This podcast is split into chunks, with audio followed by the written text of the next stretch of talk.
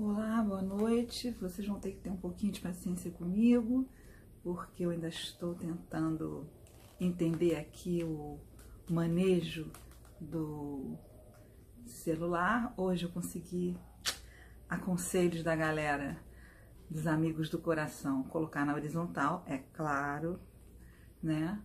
Mas é que eu tava querendo um tipo de fundo e aí só podia ser se fosse é, coisa de libriana e de mulher, né?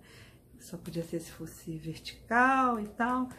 Mas, enfim, eu tô querendo começar uma série, espero é, poder dar continuidade, é, sobre o início do Instituto de Artes Liberais, que vem a ser o avô ou bisavô do COF, do curso online de filosofia do Seminário de Filosofia do professor Olavo de Carvalho. Hoje eu, eu mandei um presente para ele através da rua, porque o Olavo não tem celular, porque se tiver celular também ele não tem vida, né? Não vão parar de ligar para um homem. E aí é, mandei um, um, um, uma coisa, eu vou mostrar para vocês no final, bem legal, que é umas anotações de, de aulas sobre comentários do, do livro do Edmundo Russell. Eu agora tô tentando lembrar do nome, falhou a idade. Mas é de 1993, fevereiro de 1993, que ele deu é, vários blocos de aula é, falando de do a crítica ao psicologismo que o Edmundo Russell fez, né? Fantástico, maravilhoso. Vou mostrar para vocês depois uma, a, a, o, meu, meu fichário. Pena que nem tudo que o Olavo ensinou eu, eu fiz assim tão organizadinho, com fichário, né? A gente tem. Viu o ritmo, né? Tem hora que a gente tá afim, tem hora que a gente tá afim. Pois bem, mas hoje eu quero mostrar para vocês uma coisa da qual eu me orgulho muito, que é, vocês vão até estranhar porque até a cor é diferente, que é a primeira edição do a, a nova era e a revolução cultural. Se eu não estou errada, eu vou ter que botar o óculos, apesar do óculos não se ter, vou ter que mandar fazer, prometo também, prometo mandar fazer um óculos com anti-reflexo, porque eu nunca me preocupei com isso, né? né? Qualquer óculos. Esse, por exemplo, é do Walmart, lá da Virgínia, porque eu achei ele lindo, todo verde. Olha, essa, essa edição é de 1994. Vou mostrar para vocês aqui. Olha, 1994. Tá dando para ver? E é interessante porque porque havia três é, é, edições, né? Uma a gente fez sem, sem, sem, sem é, livros somente é, em xerox. Depois, é, nós conseguimos fazer em cinco vezes com a Escortece, que é uma gráfica de São Paulo, nós parcelamos em cinco vezes e conseguimos fazer 500 livros. E aí sim fizemos um lançamento e foi assim um sucesso, vendeu a beça. Foi ótimo e a gente aí conseguiu fazer o segundo livro, o terceiro livro, né? Mas eu sempre costumo contar que a música popular brasileira ajudou muito, viu, gente? Não fala mal da música popular brasileira, não, hein? Porque foi a música popular brasileira que pagou este livrinho e tantos outros, como os gêneros literários e seus fundamentos metafísicos, como é, os quatro discursos de Aristóteles, uma filosofia da cultura, é, o caráter como forma pura da personalidade, e, e Os Silêncios Inocentes, Símbolos e Mitos no filme Silêncios Inocentes, tudo isso foi pelo IAL e Estela Caime Editora, com que dinheirinho da música popular brasileira, porque nessa época eu comecei a trabalhar com a minha mãe, Nana Caime, para quem não sabe, eu sou a Estela Caime, muito prazer, e é, é, banquei com aquele dinheirinho de produção que eu recebia, bancava as, é, como se diz, as prestações da Escortece. Ali bonitinha, graças aos shows da minha mãe e ter trabalhado, né, fazendo música popular brasileira. Por isso que por, é, é, por vias impensáveis, a música popular brasileira patrocinou a filosofia e a crítica cultural e literária do Brasil dos anos 90. Isso não é uma maravilha, gente? Então eu quero ver se eu faço uma série contando assim o início. Aqui, se vocês forem ver, é um caribé, né? Mais acima é um caíme. Adoro essa pintura, muito linda essa mulher solitária. Depois eu mostro minha casa aos poucos conforme eu for arrumando ela, tá bom? Então tá, gente. Então eu vou usar, como eu sou biógrafa, eu vou usar o espaço aqui também para falar não só da obra do Olavo, mas para falar também do nosso início lá em 1985, quando eu conheci o Olavo e assisti o seu primeiro curso, primeiro curso que eu assisti, chamado Ritos, Ritmos e Símbolos. E meu queixo, ó, ah, caiu.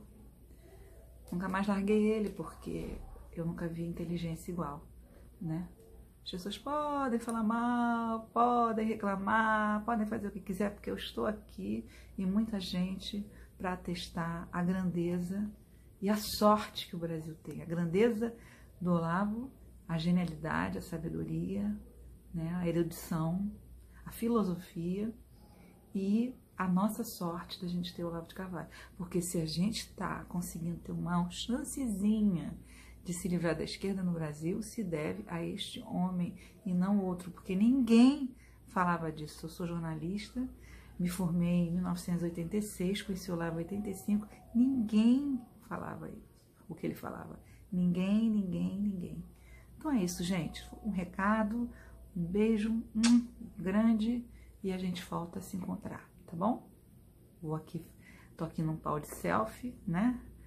né? Porque eu ainda não me entendi, ainda não cheguei a, a um entendimento com o meu tripé, tripod, que eu comprei na Amazon. E aí agora vou ter que, tô aqui me entendendo aqui. Graças a Deus o pau de selfie agora tem uma serventia, porque tava aqui jogado. Então tá, gente. Fica, até a próxima. Espero que tenham gostado. Olá. É, eu fiquei devendo para vocês me dei conta depois que publiquei, que no último vídeo eu me esqueci completamente do fichário que eu tinha ficado de, de mostrar para vocês. Para quem não sabe o que é um fichário, né? Ou pelo menos nunca usou, não viu, tem uma ideia, mas nunca viu. É, aqui é um fichário, tá até manchadinho pelo tempo, né? Imagina. É, esse fichário eu fiz em 1992 para 93. Então tem, tem um tempinho, né?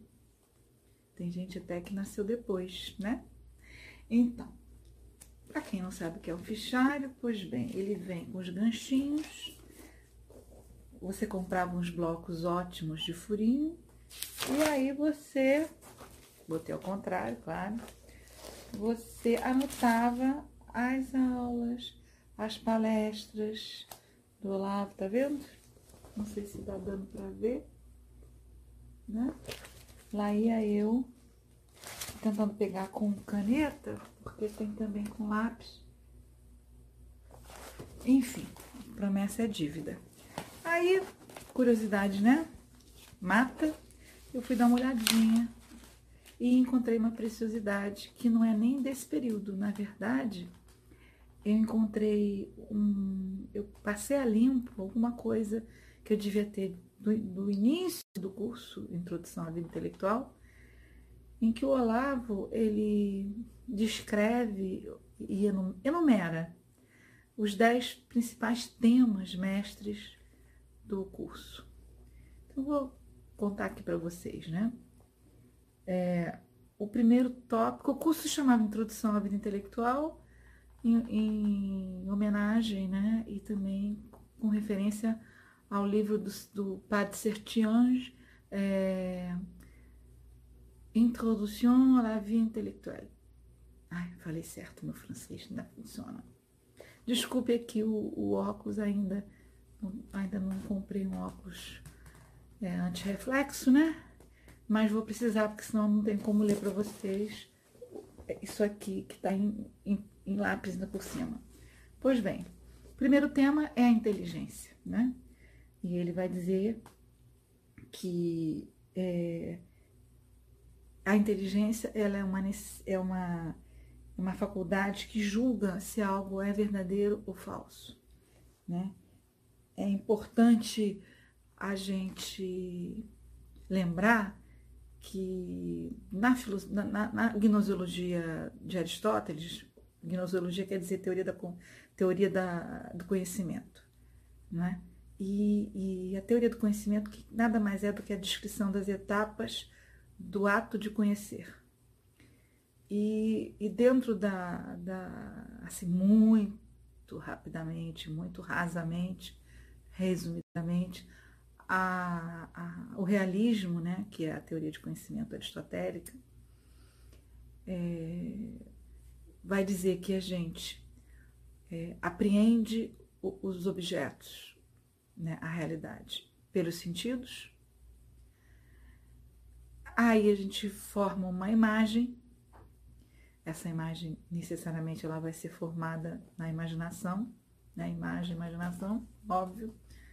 Mas enfim, e é, a partir da imagem é, é, é que a inteligência vai trabalhar e vai poder estabelecer um conceito que vai substituir essa imagem. Ou seja, quando você olhar um gato e fizer uma imagem de. viu muitos gatos e, e, e você fez. Tem a imagem do primeiro gato, do segundo gato, do terceiro gato, do quarto, quarto, do quinto gato, ou no centésimo gato, você tem um esquema de gato. E a partir desse esquema de gato você vai é, constituir um, construir um é, conceito de gato. Então esse é o percurso do, do, do conhecimento, do, do conhecer para Aristóteles. Então o Olavo é, é, é disso que se trata, é disso que o Olavo está falando. Em seguida, o segundo tema é a verdade e a certeza. É, dentro do realismo, é, as nossas condições e, e é, aparatos cognitivos diferentes do que está em Kant, do que estão nos nihilistas, nos idealistas, nos, enfim, é, é, nos céticos, é, diferente deles, o, nós temos a capacidade para Aristóteles de alcançar a verdade com os instrumentos que a gente tem. E o correspondente psicológico da verdade é a certeza. Então, se você é, alcança, você é, conhece um objeto, conhece o mesmo, então em algum determinado, em um determinado momento você tem absoluta certeza de conhecê-lo. Então, por exemplo, aqui atrás tem é, é, um porta-retrato da minha família. Então, eu tenho absoluta certeza de que é um porta-retrato. Não é uma outra coisa, não é uma bola. É, o terceiro, já, já você vê que vem, né? É a linguagem e vem em escala, né? É a linguagem e a significação. Ou seja, quando você estabelece o conceito, né? Você pode até, você pode nomear a coisa, né? E aí o, o Olavo vai dizer que com a linguagem é, nós saímos do mundo subjetivo, da subjetividade orgânica e entramos para o mundo real. Então a linguagem é, é, existe entre seres humanos. Né? É uma forma de comunicação, uma forma de influência exercida de um ser humano sobre outro ser humano ou sobre uma coletividade de seres humanos. O quarto item é a teoria dos quatro discursos. A teoria dos quatro discursos está é, tá se referindo aos discursos ah, que não são chamados assim, né, mas de Aristóteles. Aristóteles vai é, falar na poética, na retórica, na dialética e na lógica, ou analítica.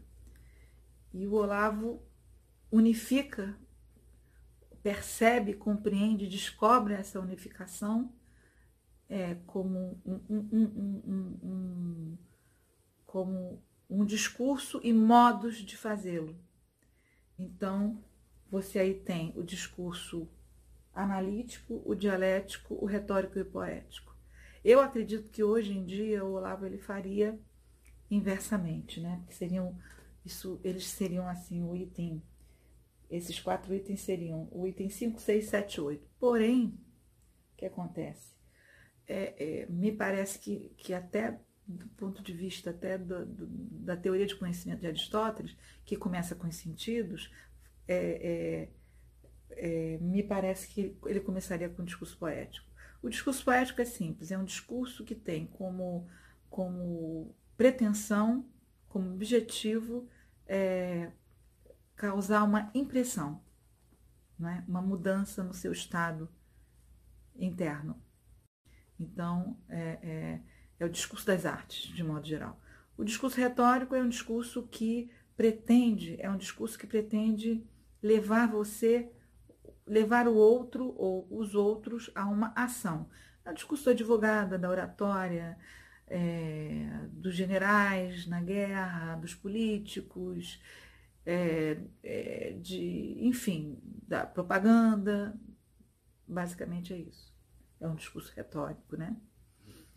E você tem um discurso dialético que você, ao longo do tempo, sobre um determinado assunto, você tem muitas opiniões, ainda no nível retórico, sem um trabalho, porque no nível dialético é aí que você pode você pode trabalhar o método científico.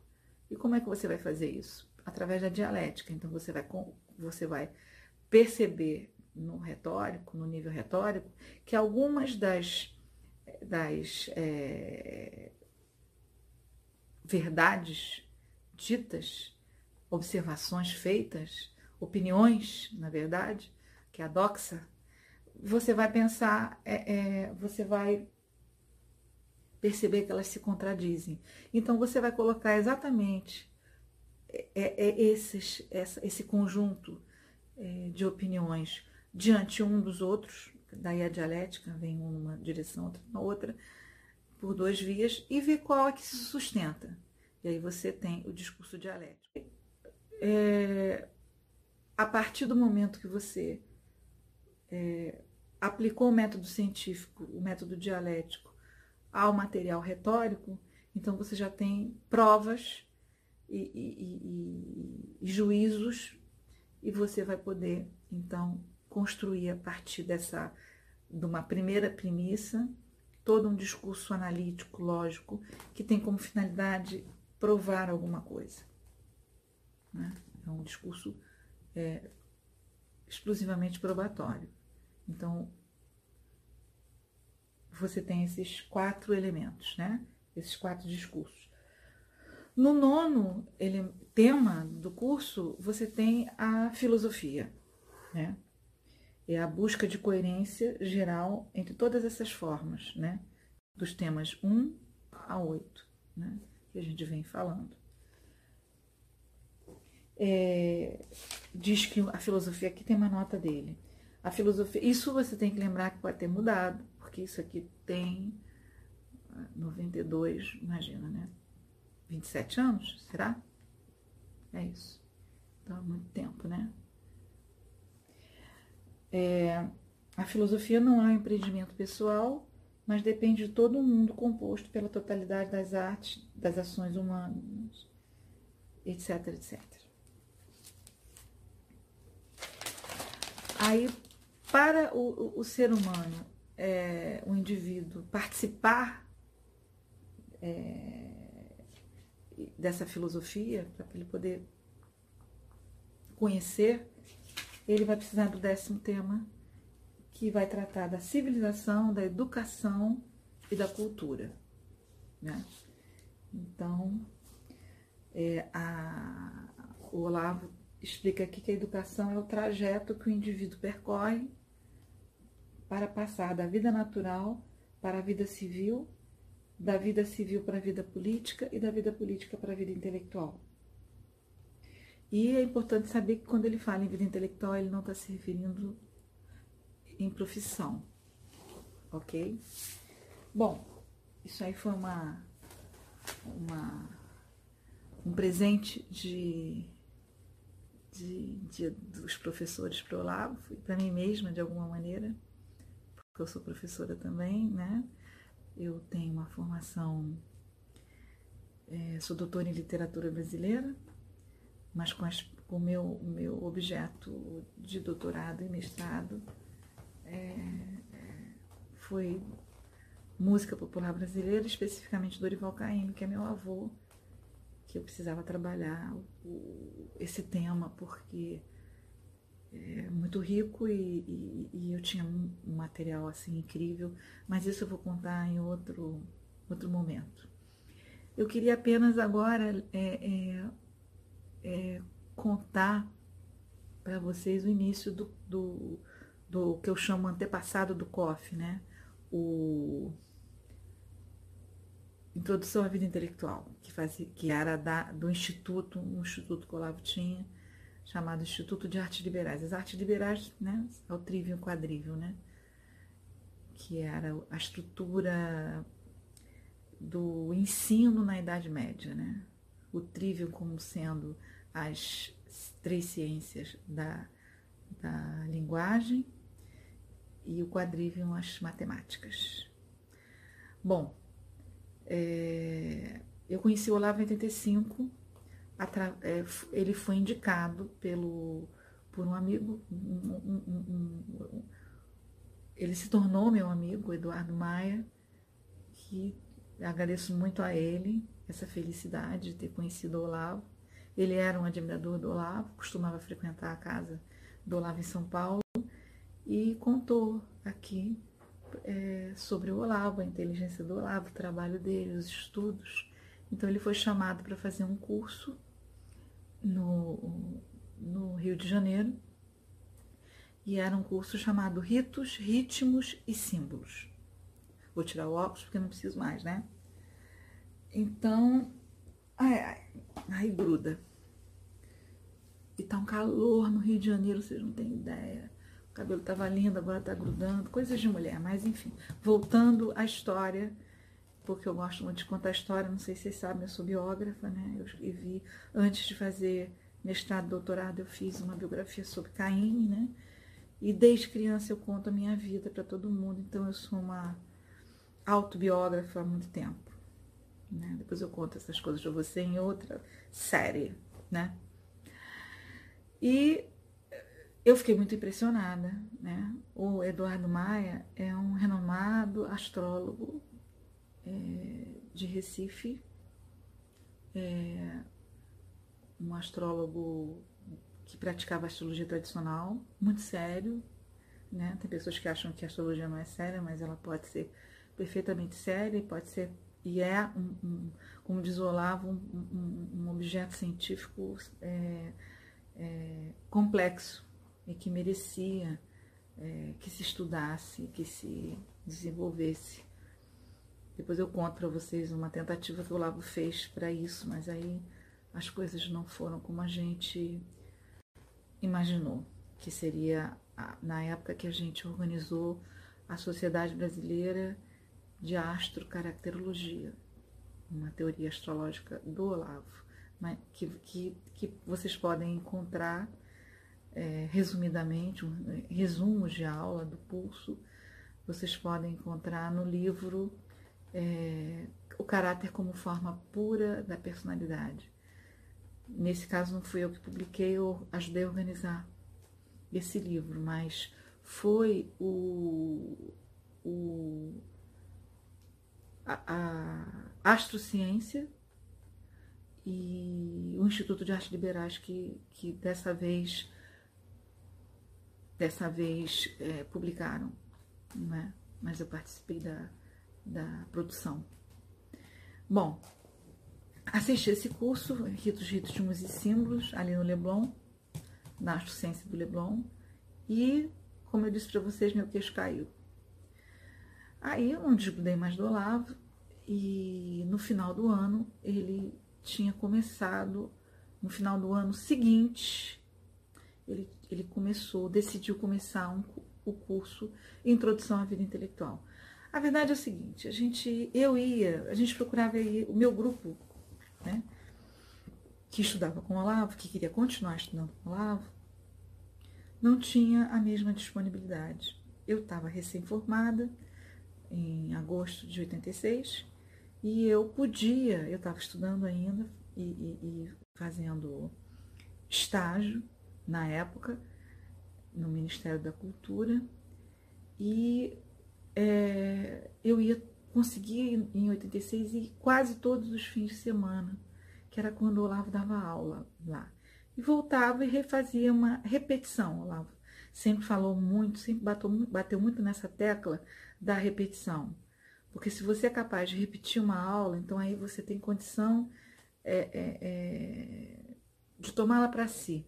Se você, se você é capaz de explicá-la, significa que você entendeu. Enquanto você não explicar a aula, você não a entendeu. Você pensa que entendeu. Bom, então eu, eu repeti a beça aula para o pessoal.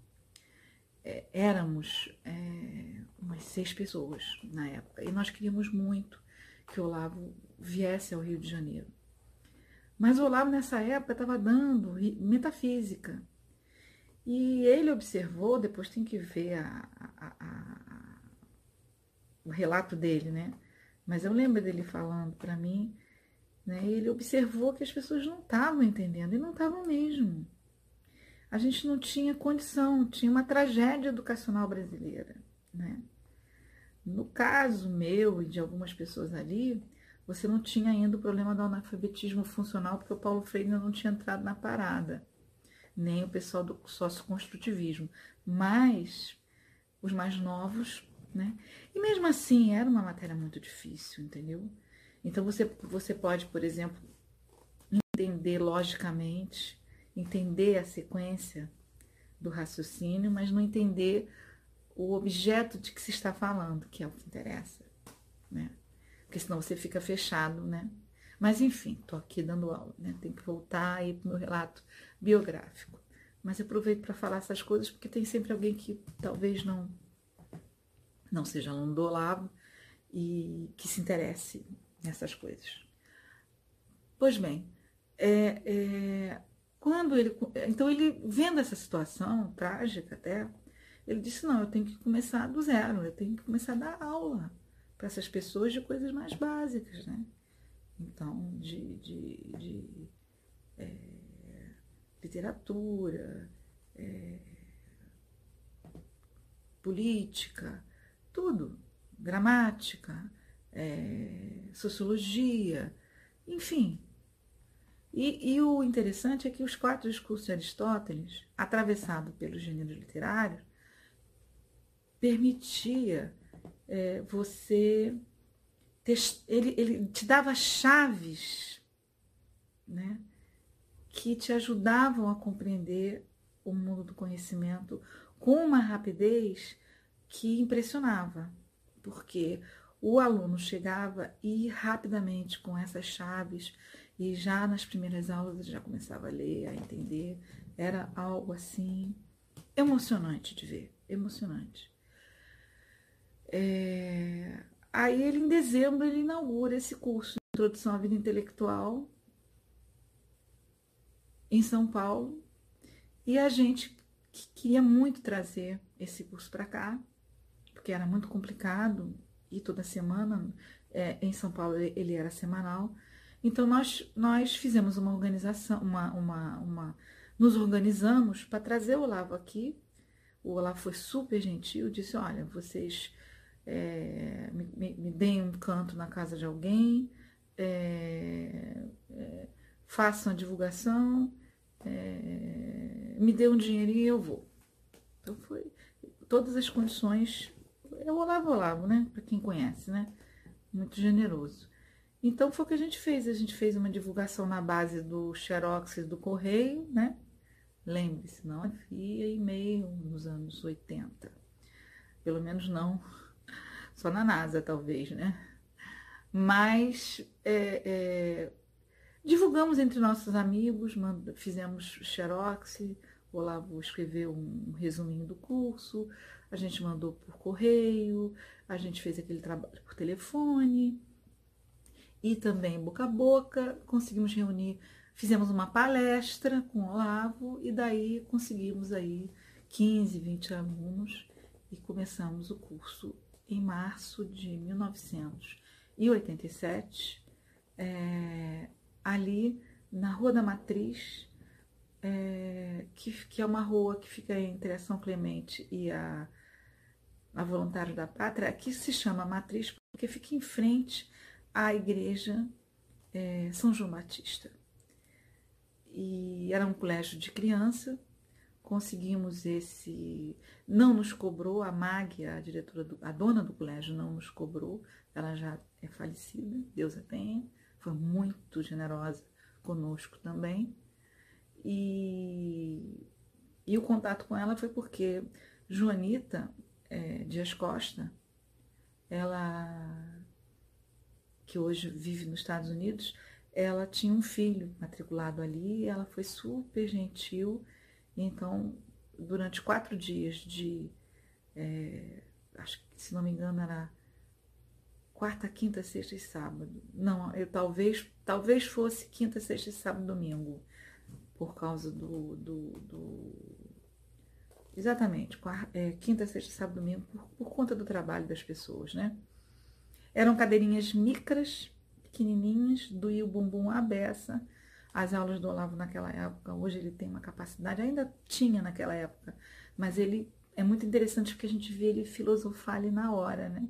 Então as aulas dele tinham, hoje ele, ele faz uma aula de 50, uma hora, e, e, e consegue matar o problema. Na época, ele, ele é, talvez por causa dessa preocupação mesmo, né, de, de tentar nos, nos, nos oferecer o que melhor a nossa civilização né, ocidental nos, nos legou, ele dava aulas muito, muito longas, né? E a gente ficava babando, né? Então eram três horas de aula. E nós que trouxemos, quem organizava éramos nós. Então, esse nós, é, é, é, é, o Olavo ficava na casa da Edna, Lúcia de Esquerpe, uma grande amiga nossa.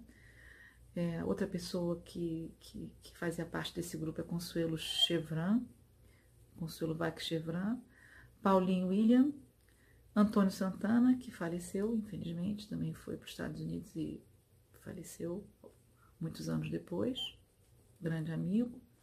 É... que mais, Estela Caime? É... Antônio Santana. Ah, já acabei de falar do Antônio, né? Antônio Santana, Paulinho Williams, Joanita, a esposa do Antônio Santana, eu, Edna e Consuelo. Pois é. Tudo começou com a gente aqui no Rio de Janeiro. E depois de um certo tempo, em agosto, eu tinha me formado, estava é, difícil trabalho, o pessoal estava sem tempo. Nós conseguimos fazer uma segunda turma no segundo semestre de 87. E aí a coisa precisava um pouco de mais atenção, de mais trabalho.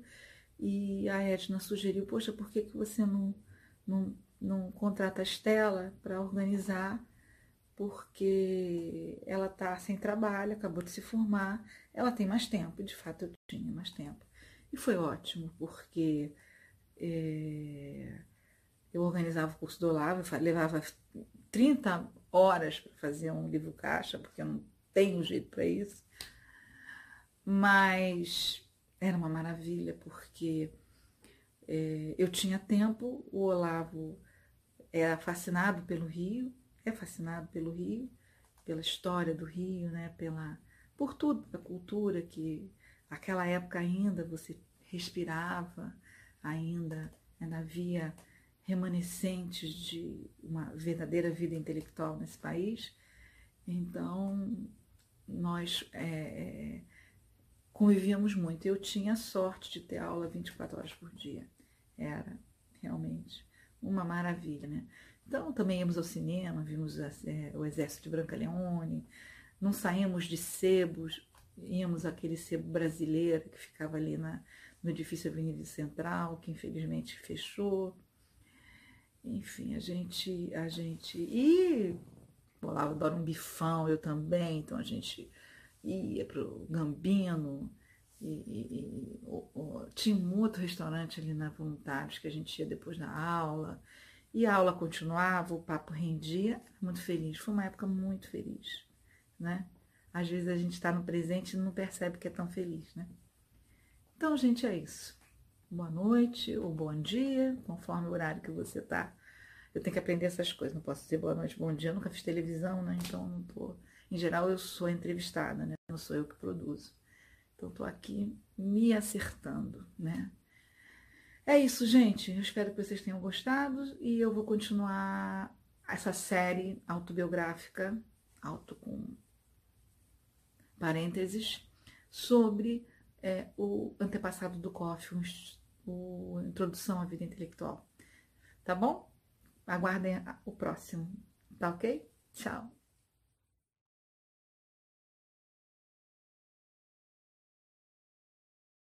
Passados do COF, curso online de filosofia do professor Olavo de Carvalho. Para quem não sabe, eu trabalhei com Olavo durante oito anos. É, organizei os cursos dele aqui do Rio de Janeiro. É, e isso entre 87 e, 80, e 95. Mas é, eu já era aluna dele desde 1985. Então, durante oito anos, mas eu, eu fui aluna durante dez anos aqui no Rio. Depois ele viajou para muitos outros lugares. Mas hoje nosso tema vai ser o seguinte, como eu mencionei nos dois últimos vídeos, né?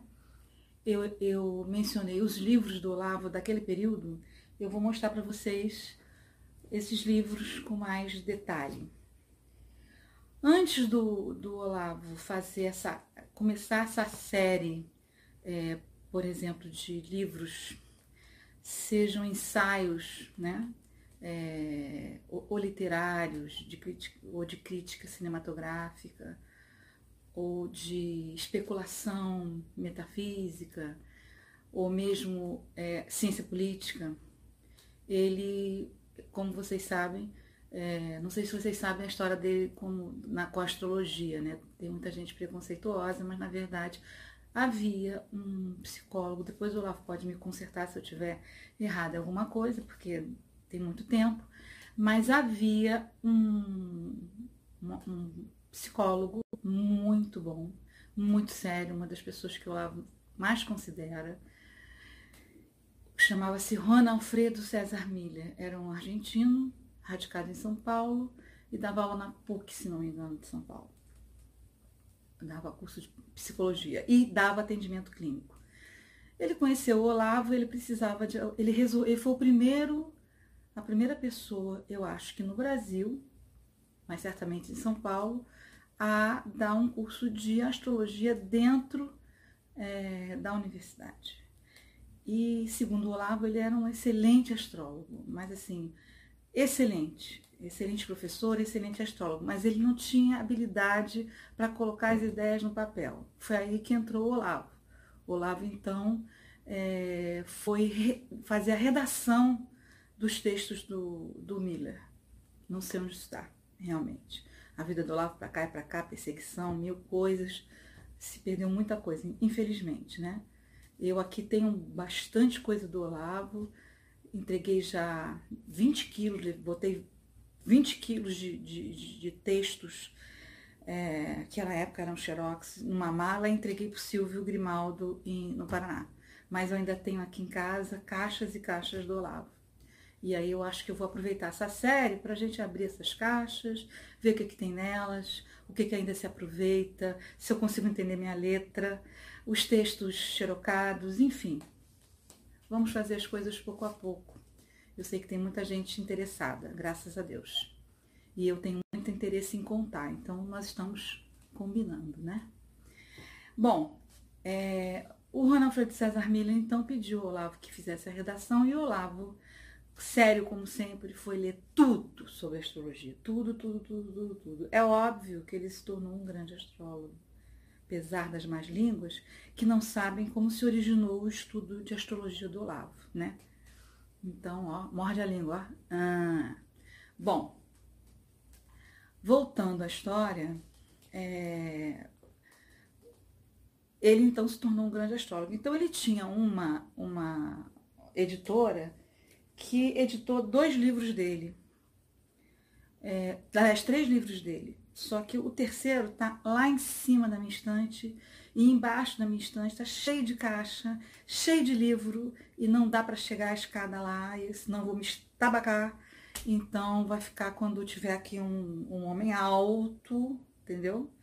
Não é o Caco Antibes, mas um homem alto. Caco Antibes, para quem não sabe, é um personagem do Fala Bela, que ele dizia que ele era alto, louro, maravilhoso, era muito engraçado, do Sai de Baixo. Mas enfim, tirando essa, essa informação popular, é, meu livro está lá em cima. Depois eu vou mostrar meu escritório, tá uma zona. Mas eu mostro, não tem vergonha não. É, escritório desarmado é porque ele é usado, certo? Bom, eu acho, né? o meu pelo menos. Então, o, então, nessa época, ele fez livros sobre astrologia, porque aí, claro, né, despertou o interesse dele e ele foi se aprofundar.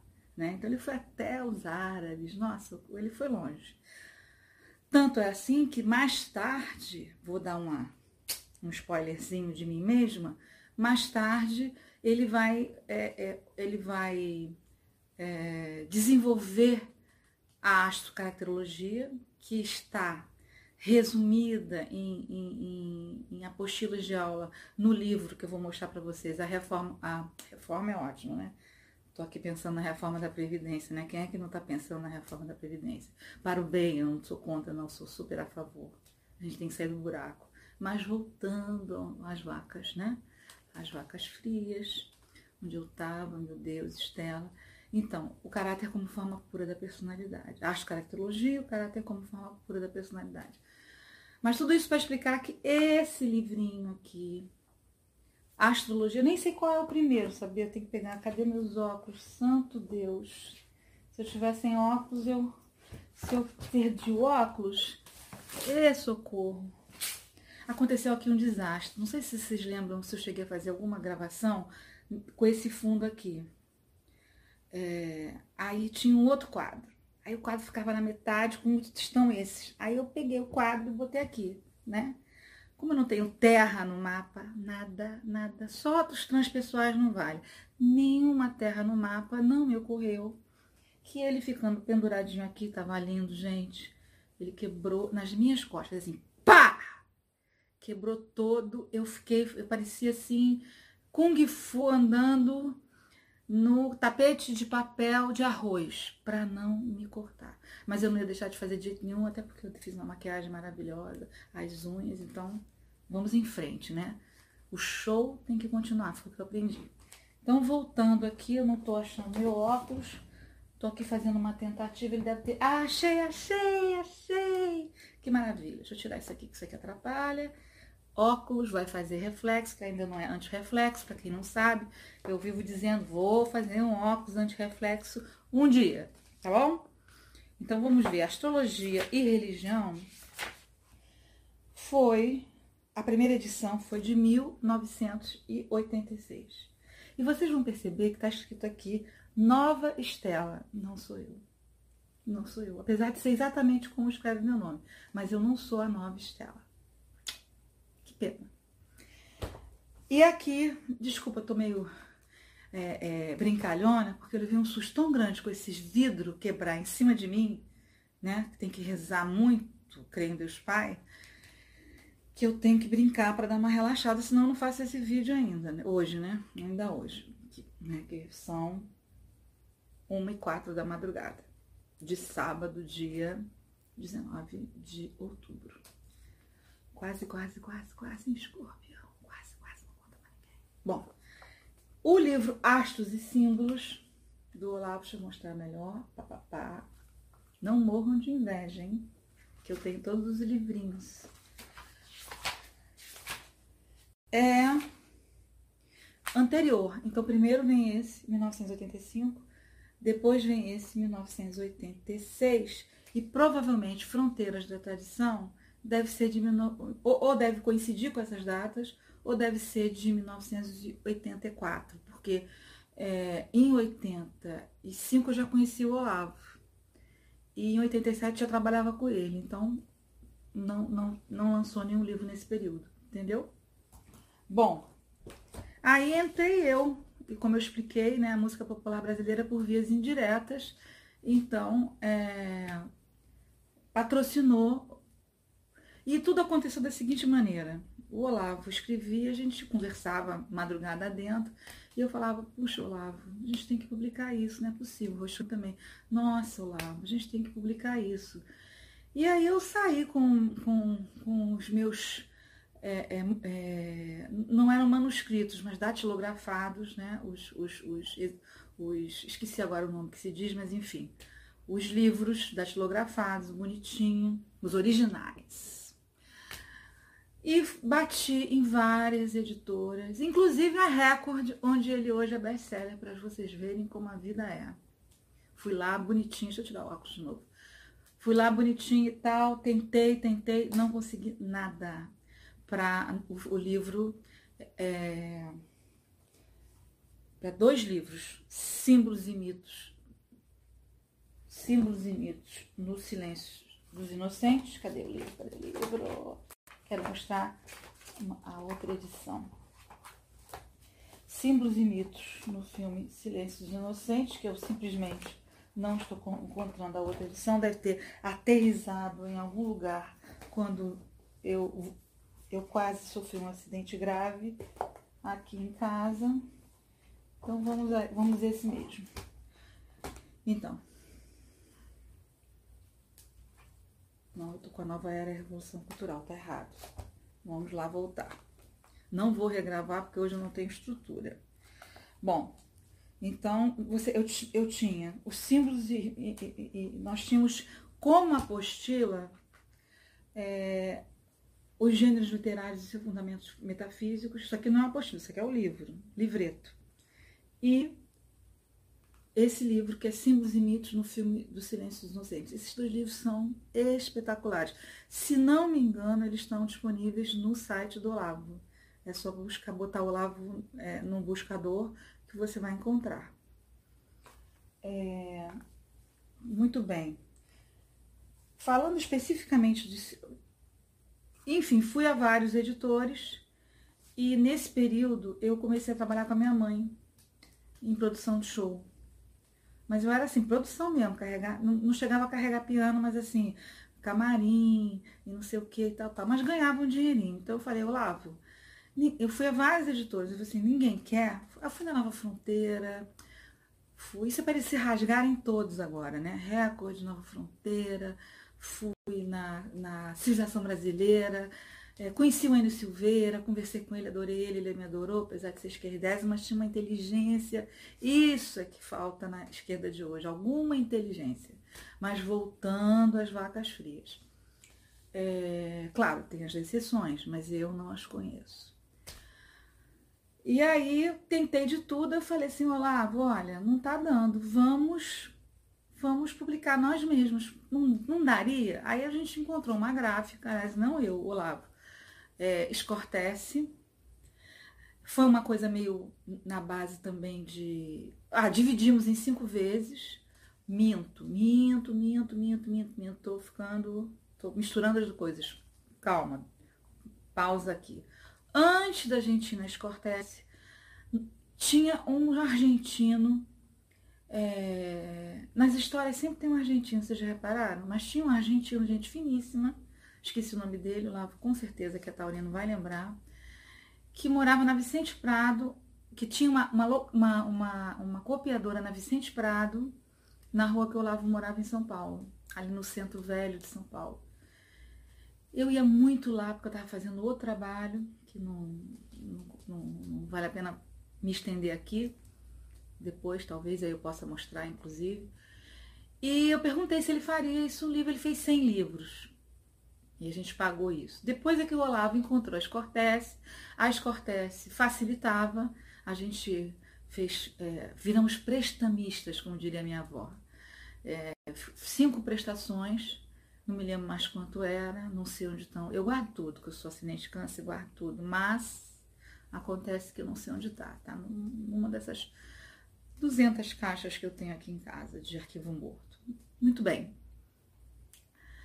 Eu, é, é, nós fizemos o, o, esse, essa, essa combinação com as cortese e aí esse aqui, esse aqui é os símbolos e mitos no Silêncio Inocentes. Esse aqui ainda é xerox você vai ver que esse aqui, tanto que tá mais gordinho. Hum? Aí você vai ver, esse aqui, esse aqui já é o das Cortés, né? Esse aqui já é da Graça. Dois. Pensem assim, eu comecei a estudar colar em 85 e em 87 a gente começou a trabalhar junto, direto. Acabei virando o braço direito dele a gente brincava dizendo que a gente conspirava, era muito bom. Deixa eu tirar isso aqui que de novo esqueci do raio do anti-reflexo que esse óculos não tem. Então, a gente tá aqui os cabelos, os cachos. Então, nesse período, e entre 92 e 94, nós conseguimos publicar três livros. Publicamos é, o, o, o Símbolos e Mitos no filme Silêncio dos Inocentes, publicamos os gêneros é, literários, os seus fundamentos metafísicos e, finalmente, o mais importante de todos, que foi fundamental, que até hoje é uma leitura assim obrigatória para quem quer entender é, so, da, da, influência comunista na América Latina e no mundo, né? Porque o método é o mesmo, o método gramsciano, né? E então a nova era é a revolução cultural, Foucault Capra e Antônio Gramsci. Então nós fechamos esse esse esse é, esse pacote, né? em seguida a, a astrociência se interessou na astrocaracterologia, porque com as pesquisas que o Olavo foi fazendo com o Miller, né? É, é, Desculpa, aqui tô dando uma ajeitadinha, porque tá meio, meio bambu. Sabe? Meio. Olha o bambu do bambu, bambu, bambu, olha o bambu do bambu, vamos lelê, mas esqueci a Carmen Miranda. Aí, nesse período, o, o Instituto de Artes Liberais, o curso é, é, Introdução à Vida Intelectual, que continuava desde então, desde 86, em São Paulo e 87 no Rio, ele ele, ele, ele ocupou vários lugares, ele foi andarilho, né? Então, nós começamos no Santo André, como eu expliquei no, no, num dos últimos vídeos. Depois de lá, nós alugamos um apartamento com a Nancy Galvão, é, amiga nossa até hoje, muito amiga do Olavo de São Paulo, uma atriz fantástica, uma pessoa muito especial e nós alugamos um apartamento é, em Santa Teresa. Então, durante um grande período, aí teve uma coisa muito engraçada, muito engraçada, porque nós não tínhamos cadeira. Então a gente não sabia o que fazer, não tinha cadeira, e pior, não tinha dinheiro para comprar cadeira, nem um banquinho que fosse. A gente ia acabar tendo que sentar no chão, entendeu? Olha, para estudar filosofia naquela época, ó, sufoco. Pois bem, é, é, minha mãe maravilhosa, sempre me socorrendo. Quando eu contei para a mamãe que a gente não tinha cadeira para estudar filosofia, ela pegou o telefone e ligou para o Antônio Carlos Vidigal, que era na época diretor da Coca-Cola, e disse: Eu quero quatro conjuntos de mesas e cadeiras do, de, de, de, é, é, é, de Coca-Cola que você põe no bar, porque não é para trepar, é para estudar filosofia, não é para esbórnia. E assim tivemos ali, né, um, um, assim, o apoio da Coca-Cola. Você vê que a coisa, né, Nana Caymmi, Coca-Cola, é, teatro brasileiro, com a, representado pela pela Nancy. Fiz até meu aniversário lá com comida árabe. Eu era ajudante de cozinha, eu sou péssima na cozinha. Eu era ajudante de cozinha do Ahmed. O Ahmed fazia uma, um, uns quibes ótimos.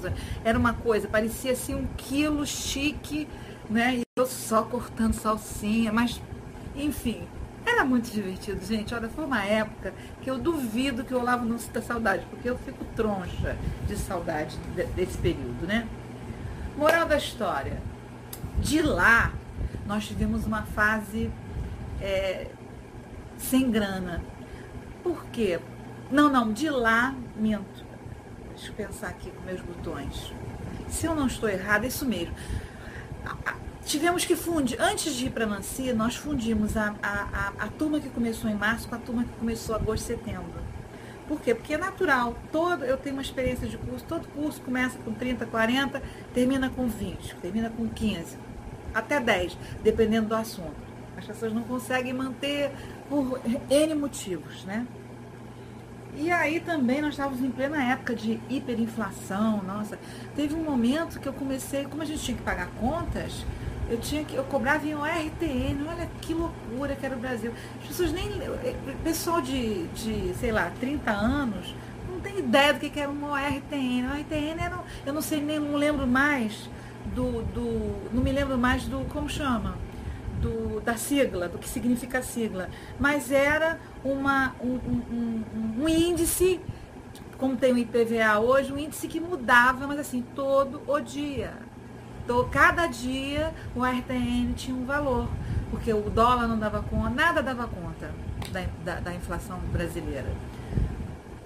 Então, é, é, é, o jeito foi a gente dar uma dar uma segurada, né? Nós éramos 12 alunos, foi o que, que sobrou.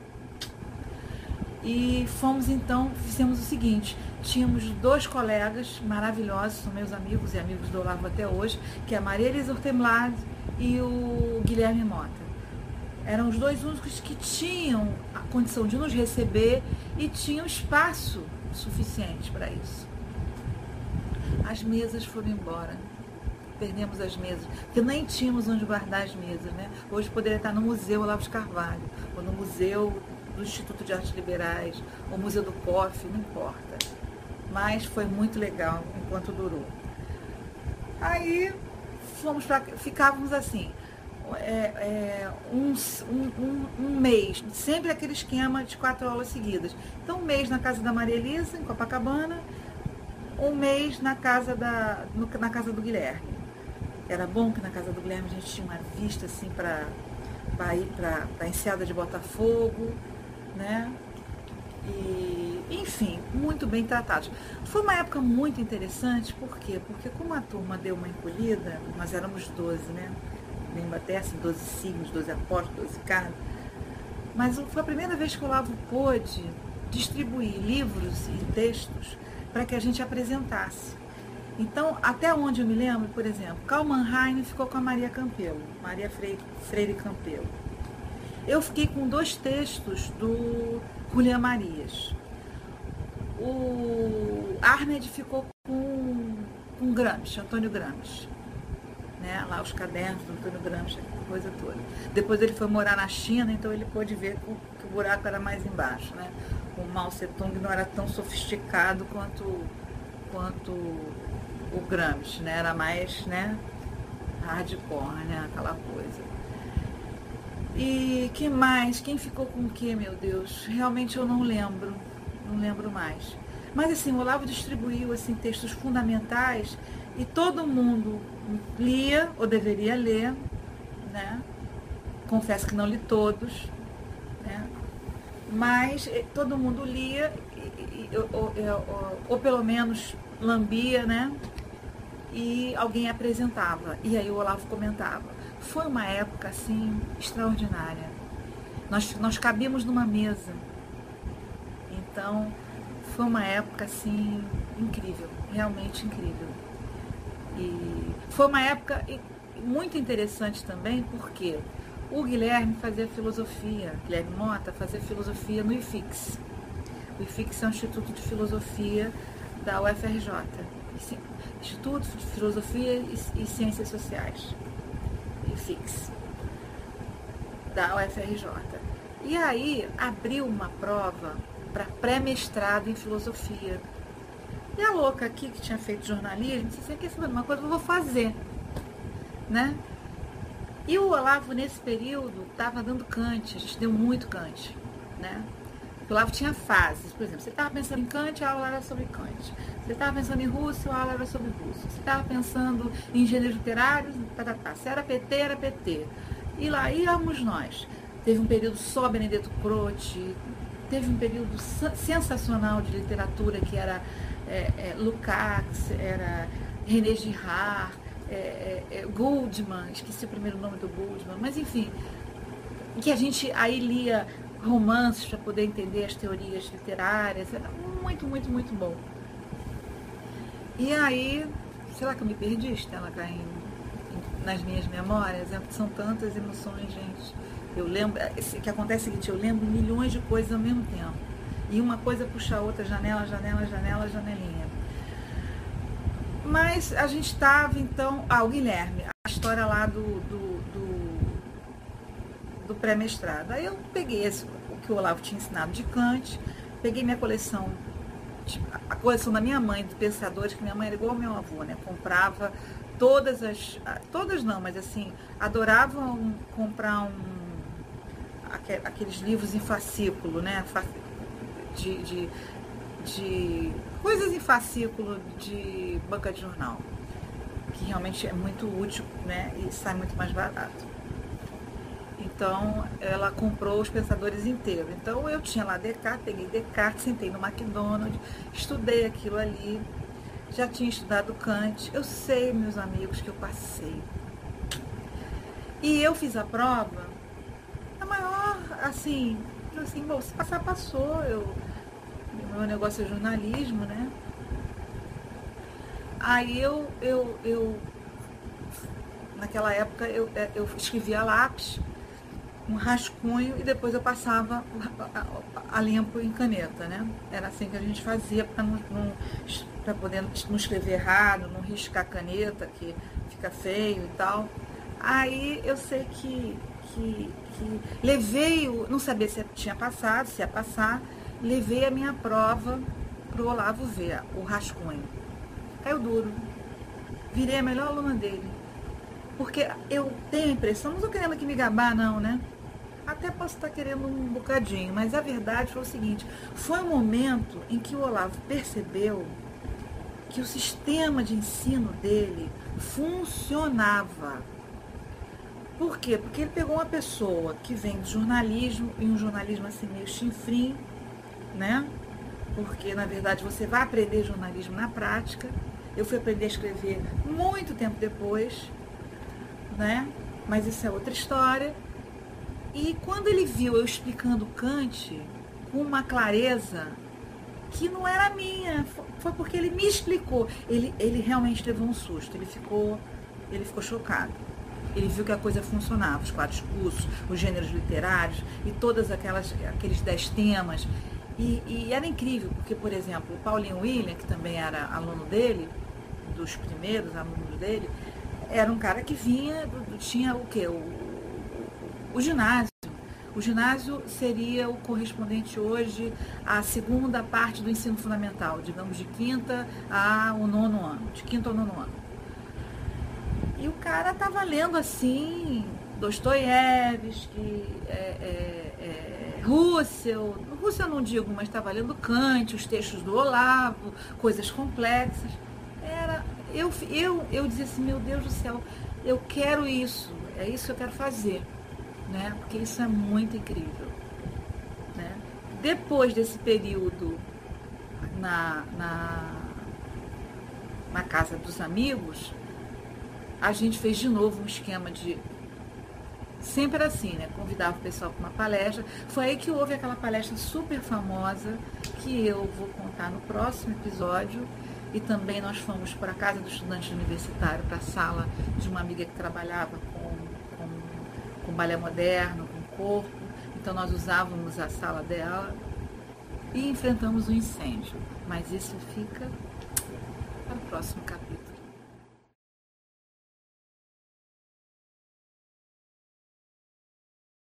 Alô, minha gente, mais uma vez aqui com vocês para continuar com episódios, o, quarto episódio hum, de as histórias do antepassado do COF.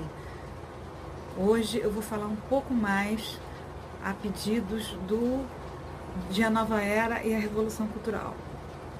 E é, vou começar com uma, um comentário o, o canal agora tem fã.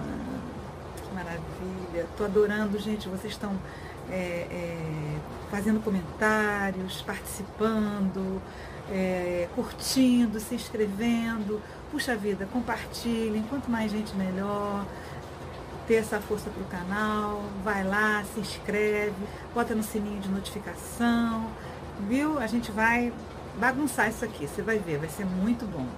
Né? Bagunça de, com coisa séria. Vai ser legal. E coisa séria com bagunça. Pode ser? Bom, é, ele me perguntou sobre uma coisa muito engraçada até. Que ele achava que a nova Estela era eu. Mas eu, na verdade, eu tive o azar de ser a velha Estela. Porque a nova Estela foi anterior a mim, então o Olavo era a forma que o Olavo tinha de me sacanear, que eu era a velha Estela, porque a nova já tinha se picado, né? E, e eu cheguei. Então, só me, só me sobrou o caminho da velha Estela. Olha, isso em 1980. Bom, em 90, vai. Aí, quando a gente, 92, quando a gente começou a, a, a como se diz? Começamos a editar, né? E é, é, um, outra coisa muito engraçada é que eu não tinha me tocado que nós estamos fazendo 25 anos, nós estamos fazendo, o livro está fazendo Bodas de Prata, essa primeira edição, olha só, que ainda é vermelhinha, prometo, eu sei que está invertido, já me disseram também, prometo, prometo assim, juro de pé junto, assim, ó, que vou fazer uma filmagem dos livros é, na direção certa. Vou inverter aqui, porque eu não sei como fazer isso no, no, no vídeo em, em modo selfie, não sei. Tem que aprender também. Bom, é, continuando. Houve o, o, o, a nova era, ele teve assim um tratamento mais especial. A gente fez uma uma super, mas foi incrível, um maravilhoso lançamento. Né? A gente decidiu não fazer o lançamento é, é, em livraria, decidimos fazer é, no seu tech, vou explicar. Eu fui chamada, fui indicada pelo Luiz Paulo Horta, um grande amigo meu, que foi da Academia Brasileira de Letras, escrevia no Globo, era um, uma das poucas vozes católicas na imprensa, talvez a única, né? E ele me indicou para um trabalho. É, a mulher dele era Cecília Barreto, uma amiga querida, filha do Barreto Filho, que fez o livro mais importante sobre Machado de Assis. Ó, não repara não, mas eu vou abrindo janelas, tá? Mas eu fecho. E se eu não fechar, vocês reclamam que eu fecho de, no, no próximo vídeo, tá bom? Bom, voltando aqui às vacas frias. É, o Luiz Paulo me indicou é, a Cecília trabalhava, era diretora do colégio CEL, Centro Educacional da Lagoa. E é, é, o filho da dona era o Júlio Lopes. E o Júlio Lopes tinha feito, naquela época era uma coisa assim, modernérrima. Ele fez um prédio super high-tech na Lagoa, que é assim, PTU carérrimo, na Lagoa Rodrigo de Freitas, no Rio de Janeiro, Zona Sul, no lado de Ipanema, porque a Lagoa pega vários bairros, né? Então pega Copacabana, aqui é Ipanema, aqui Leblon, aqui Jardim Botânico, aqui o Maitá, Rebouças, né? Ou então volta para Copacabana. Bom, depois dessa aula de geografia carioca, né? É, eu tô aqui de olho assim para não sair euzinha aqui, tá vendo? Olha, o tal do reflexo, né? Vou tirar. Apesar de ter recebido o conselho que não atrapalhava. Mas eu. Engraçado. Eu acho que atrapalha. Acho que ele foi gentil comigo. Bom, o que acontece, voltando, eu fui trabalhar por indicação da Sicília, eu fui fazer assessoria de imprensa, eu fiz muitos anos de assessoria de imprensa, 10 para ser exata. Eu fiz 10 é, anos de assessoria de imprensa e eles me indicaram para trabalhar nesse CELTEC, que é o braço tecnológico do CEL. O CEL nem existe mais, infelizmente. As coisas no Rio, é, mesmo as coisas mais tradicionais, como no caso do CEL, minhas sobrinhas estudaram no CEL.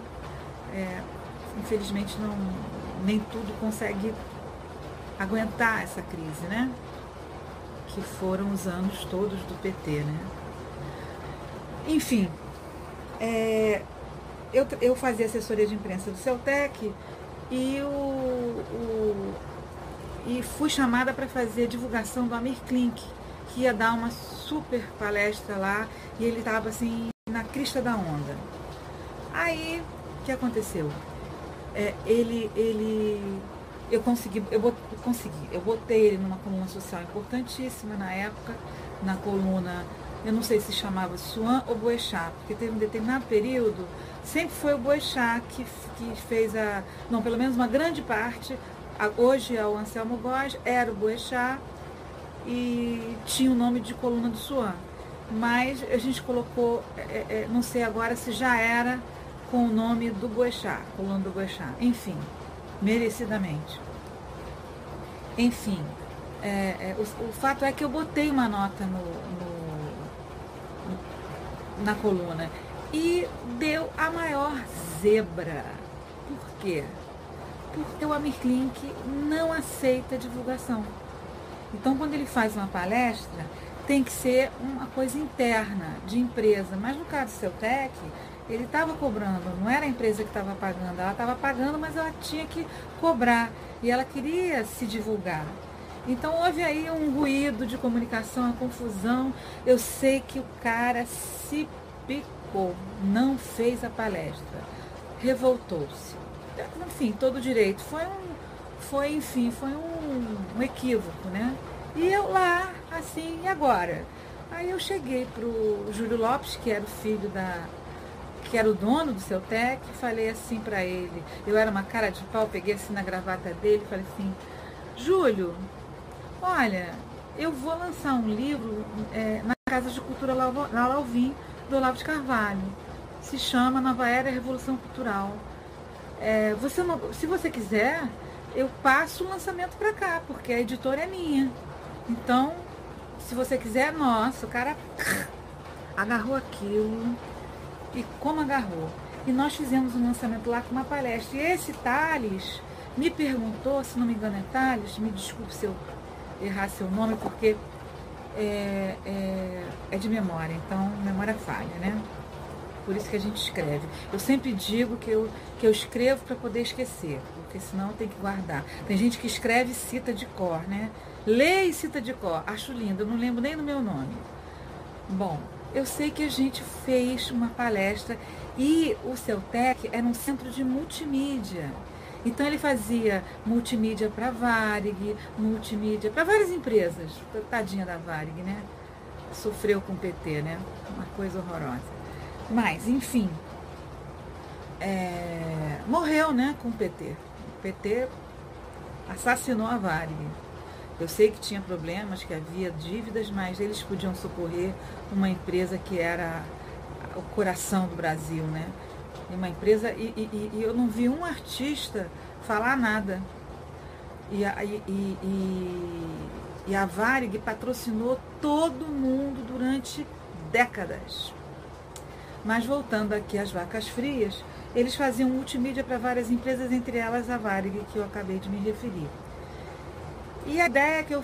E aí o que eu fiz? A gente fez uma, uma palestra do Olavo naquele auditório fantástico, high-tech zésimo, e como ia encher, porque o auditório não era tão grande, eu acho que o auditório talvez coubessem ali, vamos dizer, 60 pessoas, 80, não mais que isso. Mas ele tinha três andares, o, o, o Celtec. Então, eles, eles colocaram televisões em todas, todos os andares ligados no, na, na palestra. Mas aquilo encheu, encheu. O Rio é bom por isso. Encheu, gente. E foi assim um coquetel maravilhoso, a palestra do Olavo foi soberba, não me pergunte porque faz muito tempo, mas o tema era o tema interno ali do, é, do livro, né? Era uma apresentação do livro. Infelizmente não filmamos. Né? Naquela época, tudo que a gente fazia era, era gravado, mas eu não sei se nós gravamos. Gravados em fita cassete, né? Não sei se vocês sabem, fita cassete. Eu não tenho uma aqui, mas é uma coisa quadradinha, assim, é, quadradinha não, retangular, com dois furinhos que você bota no gravador, aperta e escuta. Era, era, era o nosso pendrive, né? né? O nosso celular ao mesmo tempo, né? Bom, não, gravo, não me lembro se gravou, né? E, e, infelizmente não tivemos a ideia e não tínhamos assim uma projeção, desculpe, para poder, por exemplo, é, falar com o Júlio, poxa, por que, que você não aproveita e faz um, um, uma multimídia dessa palestra e tal? Realmente fizemos do Dorival Caime, meu avô, que eu dei uma palestra lá, mas é diferente, entendeu? Quando você tem um artista, uma pessoa que chama muito público, apesar de que encheu. Foi tão engraçado, encheu tanto, e nós botamos mesinhas do lado de fora, os garçons servindo, o Júlio Lopes feliz da vida, né? E de repente entram assim uns três ou quatro estrangeiros e resolveram pedir uma caipirinha, porque eles acharam que era um bar. Olavo, não sei se o Olavo conta, mas o Olavo, depois disso, contava sempre sobre como foi engraçado o lançamento do. e com palestra da nova era Revolução Cultural. Realmente foi incrível. Né?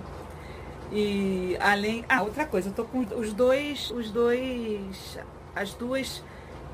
Os dois exemplares diferentes. De, é a mesma edição, mas duas tiragens diferentes. Esse aqui é o primeiro que tem esse tom vermelhinho, é mais simples. Esse aqui tem um tom rosa muito bonito, né? E eu prometo botar depois, é, vou fazer uma montagem, uma montagenzinha e vou, e vou filmar as capas, é, na, na, porque eu sei que fica ao contrário. Mas enfim, vou mostrar, prometo. Promessa é dívida. E aí é, é, foi um sucesso. E foi muito foi outra coisa engraçada foi que eu tinha como eu disse no, no, no vídeo passado eu tinha ido a várias é, é, é editoras entre elas Civilização Brasileira que eu conversei com Enio Silveira eu fui na como chama? Na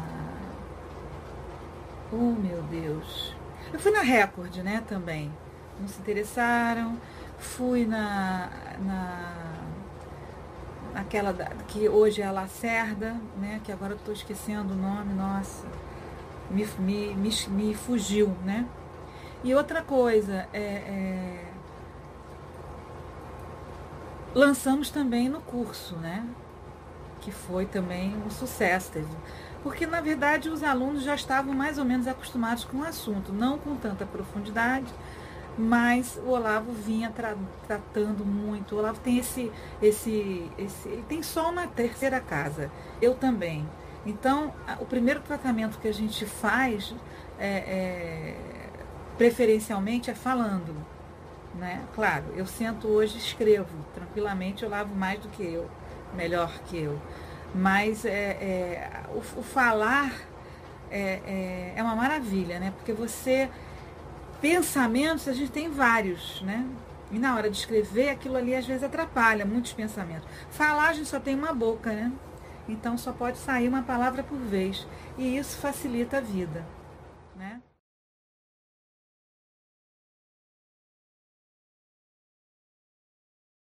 Que eu me referi era do. Eu conversei com o Sebastião Lacerda, que vem a ser fi, filho do, do, do, do é, Carla Cerda, que era amigo assim de primeiras horas no Rio de Janeiro do meu avô.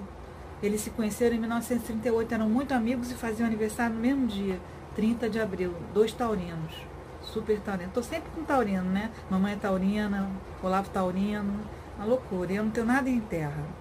Mas voltando às vacas frias, É, um, eu, um belo dia, eu, Olavo e Nancy e Roxane fomos, Roxane Carvalho, para quem não sabe, acho que todo mundo sabe, que, mas algumas pessoas podem não saber, é a esposa do Olavo, uma socióloga, uma mulher inteligentíssima, é, a principal interlocutora do Olavo, sem ela o Olavo é, não teria com quem conversar, porque madrugadas afora, né, e tudo mais.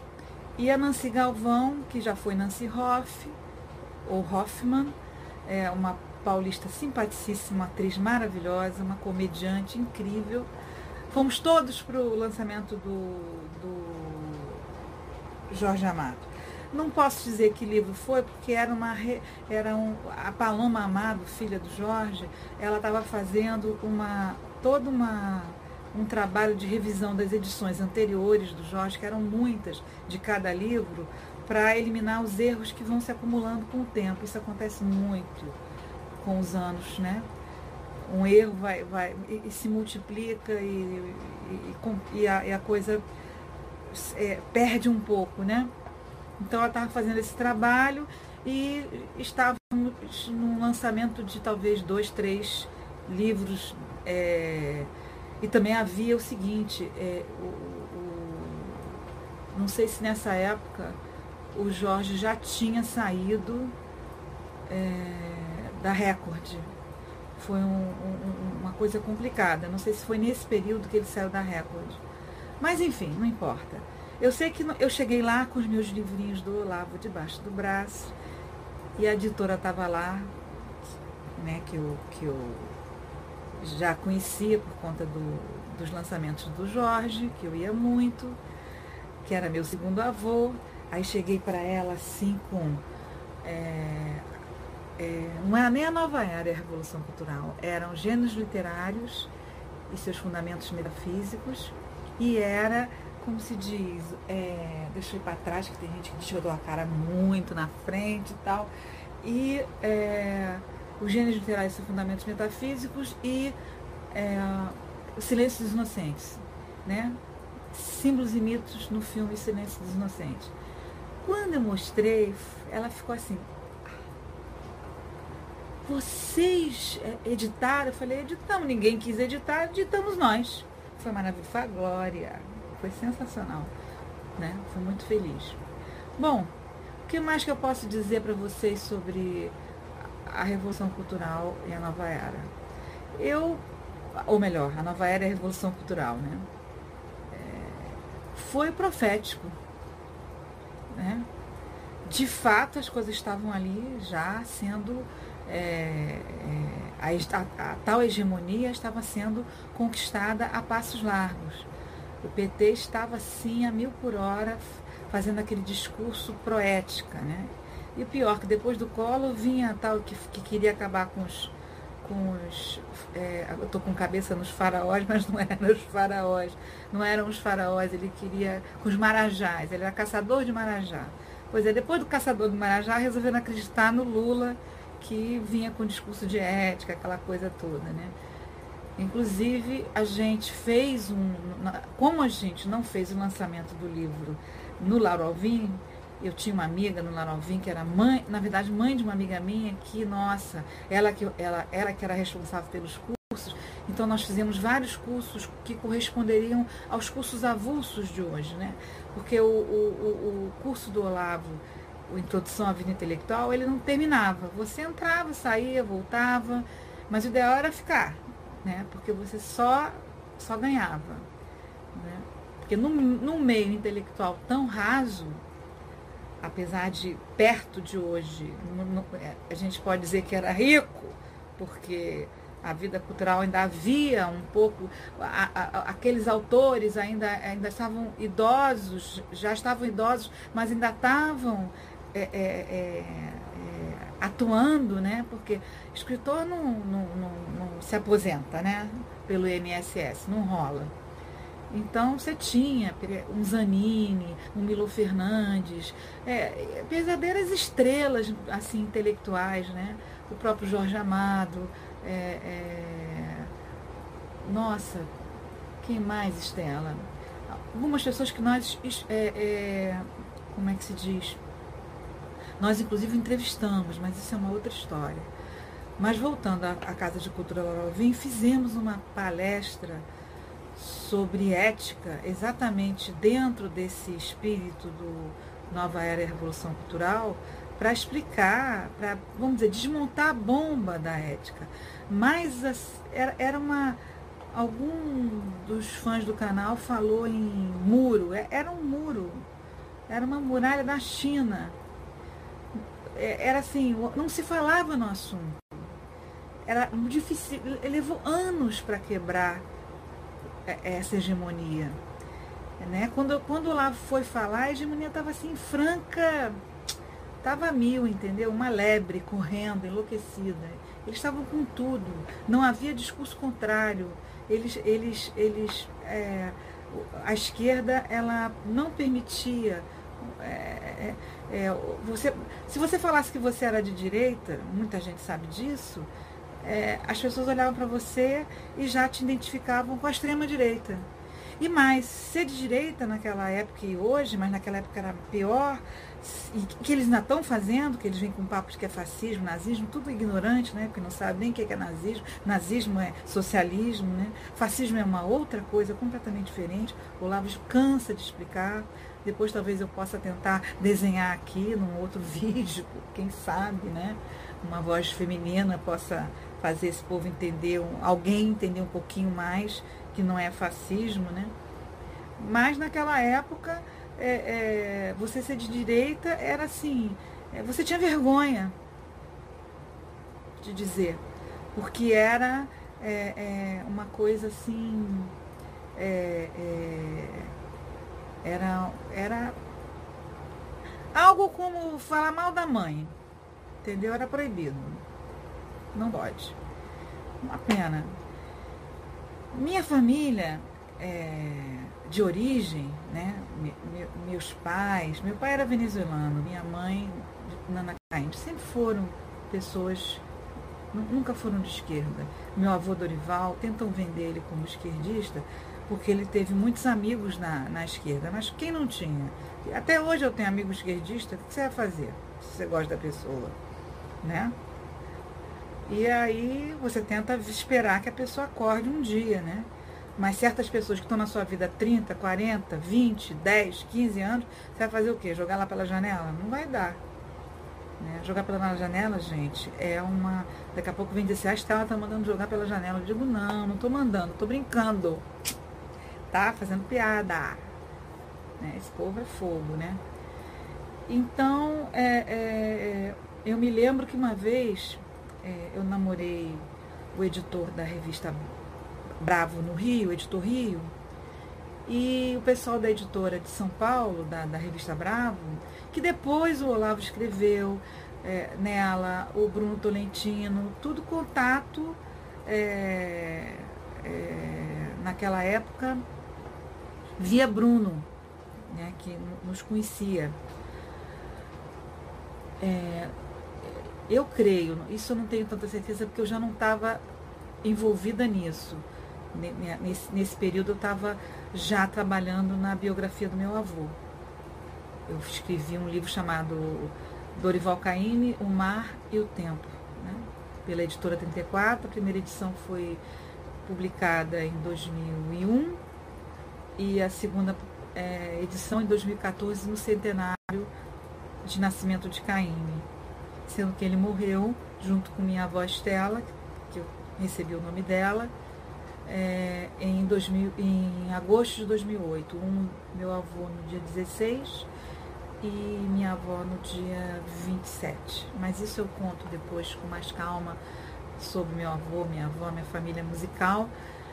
Mas tudo isso para dizer que eu namorava o André, André Luiz Barros, e eu disse, poxa André, eu era assessora de imprensa, trabalhava com produção, eu falei, poxa André, como é que pode você lançar essa revista? Você vai ligar, falar com as pessoas que pedindo uma entrevista, não, você vai fazer um lançamento aqui, não é possível.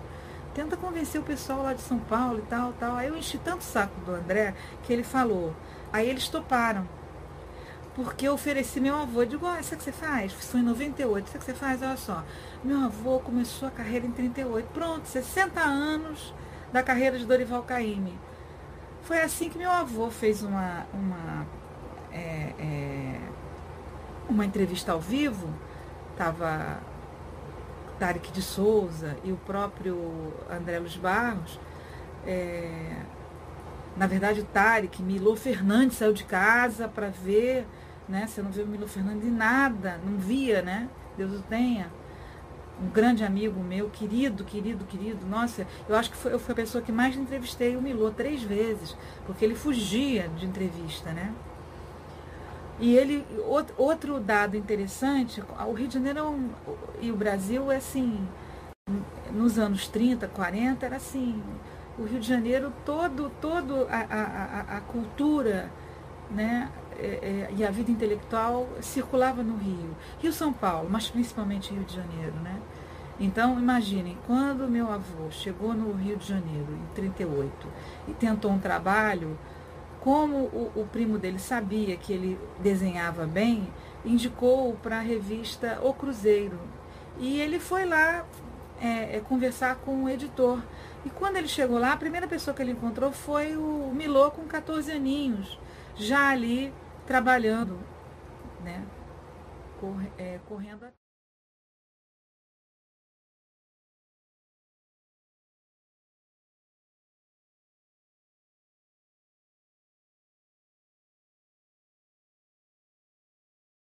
Milô ficou impressionado. Milô, Milô nem tanto, mas o Tarek de Souza, um crítico de música do Jornal do Brasil, das, da boa época do Jornal do Brasil, que infelizmente não, não aguentou.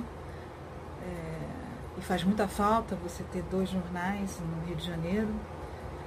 É, dois jornais assim de, de porte, né? Faz muita falta. Mesmo com essa crise, né? Mas é bom ter duas vozes, pelo menos, né? Ou como diz Olavo agora, agora temos que ter um jornal de direita, né? Precisamos ter um jornal de direita no, Brasil, no Rio de Janeiro.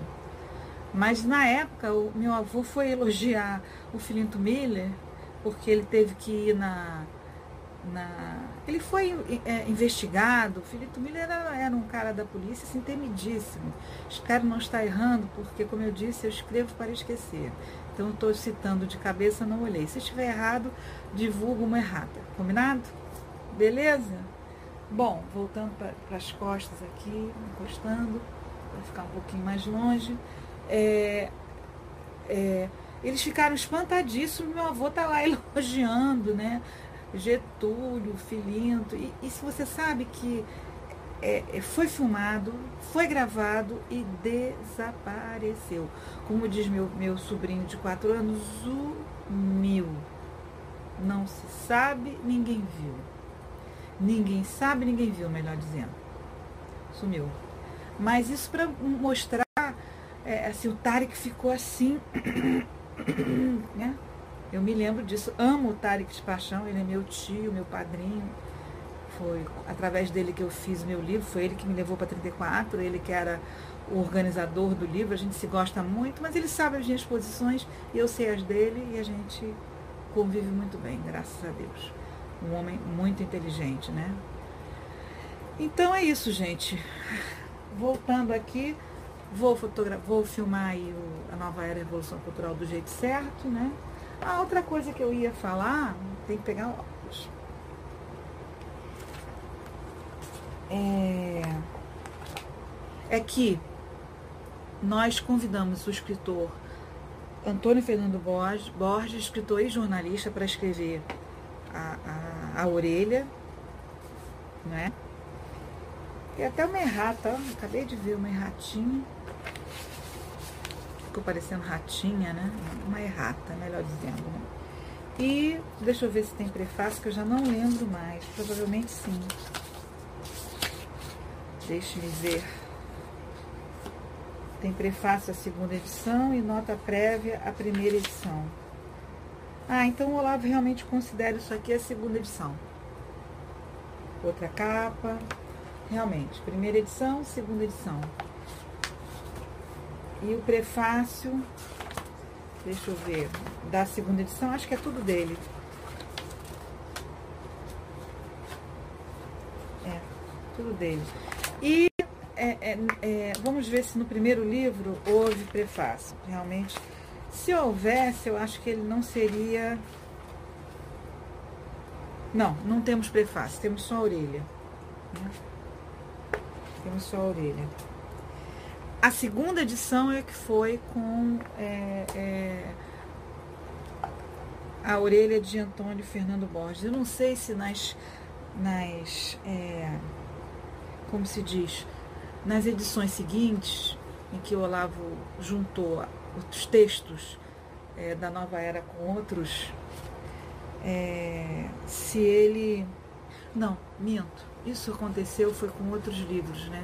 O do Aristóteles. Não, tô, tô, tô misturando as bolas. Mas aqui a gente pode ler um pedacinho interessante do. O, o Antônio Fernando escreveu de orelha em pé. Ele ficou impressionado com o livro do Olavo. Aí falou: há um fenômeno em marcha no, no, no país. A socialização da ignorância, fruto da aliança espúria do obscurantismo irracional com um igualitarismo unanimista que tantos insistem em chamar de justiça. Por trás da cena, ideias como a de Chop Capra e Antônio Gramsci, profetas de plantão de uma nova era e uma revolução que o Brasil ainda deseja, quando quase todo mundo é, já rejeitou. Que poucos se apercebam disso é só mais um sintoma do seu triunfalismo crescente. É, porque aí passa a ser uma coisa invisível, né? Já por osmose, né? A coisa já vai embora. Na contramarcha desse pesadelo, cintilam, cintilam o brilho inusitado e a ousadia desta nova era revolução cultural, nova era revolução cultural. Com rara lucidez, Olavo de Carvalho disseca o que há em comum entre a ideologia direitista de Capra e o catecismo esquizofrênico de Gramsci.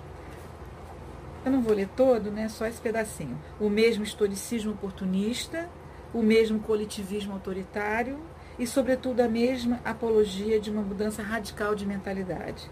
Leia-se de uma intolerável lavagem cerebral. Você vê que foi exatamente era o que estava acontecendo e com o tempo foi, foi a, a, a, esse projeto de poder foi se sofisticando e fomos descobrir isso lá no mensalão. É, o público começou a, o povo começou a perceber, pelo menos a parte, parcela grande da população que, graças a Deus, é lúcida. Tá bom, gente? Então vamos comemorar as bodas de prata do livro A Revolução Cultural, a Nova Era e a Revolução Cultural, do Olavo de Carvalho, que foi publicado em 1994. Deixa eu ver a segunda edição, se também foi em 1994, que eu me lembro que se não foi, é mesma data. Era, uma questão de hoje, por exemplo, talvez eu não chamasse de segunda edição, chamasse de é, é, uma nova tiragem, mas como nós mudamos tudo, é realmente uma edição nova, revista e, e, e corrigida e aumentada. Então tá bom, gente.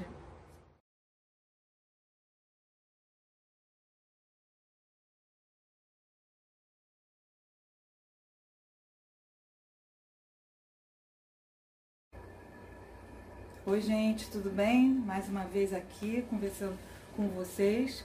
E agora não estou em modo selfie, oba! Então eu posso mostrar para vocês com os meus óculos, que não são ainda aqueles do reflexo, anti-reflexo, mostrar os livros no modo certo. Então vamos lá. Nós temos aqui uma apostila dos gêneros literários. Tá velhinha. Tá dando para ver? Então, e aí depois virou este livrinho. Tá dando para ver, gente? Esse livro, então, foi é, é, editado por mim e pelo Olavo e a partir de uma apostila de aula sensacional, os gêneros literários. Você tem também os símbolos e mitos é, no filme Silêncio dos Inocentes, você tem uma, um, uma versão. Você vê que você comparando os dois, olha só. Tá dando para ver? Você comparando os dois, você vai ver que esse ó, é um pouquinho maior. Por quê? Esse aqui é uma, uma edição mais bruta, digamos assim, que a gente fez em Xerox. Ok? E essa aqui já é a edição definitiva, que aliás, atrás, um especialista, José Carlos Monteiro, que na época trabalhava na Rádio Jornal do Brasil, ele é, é especialista em, em, em, cinema, dava aula na UF, um cara sério, realmente bacana. Ele falou que é uma análise fascinante e definitiva. Né? O, o prefácio é dele. Né? Então, é, é, é, eu acredito que esse livro esteja no site do Olavo. Se não estiver, eu recomendo que vocês procurem, porque sempre é, vocês acabam encontrando né, esse material. Mas o prefácio é do Zé Carlos Monteiro, que sensacional. Né? Ele fez jus ao convite. Né? Foi, foi bacana, foi sério. Né? O, o, o, é, a filosofia da cultura, né, os, os, quatro discursos de Aristóteles, eu vou ficar devendo, porque eu não encontrei na bagunça da minha, da minha estante. Um dia eu mostro a minha estante para vocês, é uma zona. Mas eu tô aqui com o caráter como forma pura da personalidade. Tá vendo? Esse livro foi o único que eu não editei dessa leva. Então eu editei é, A Nova Era Revolução Cultural, editei Os Gêneros Literários e seus Fundamentos Metafísicos, editei é, os quatro discursos de Aristóteles e suas é, seus fundamentos metafísicos. Não, os quatro discursos de Aristóteles, uma filosofia da cultura.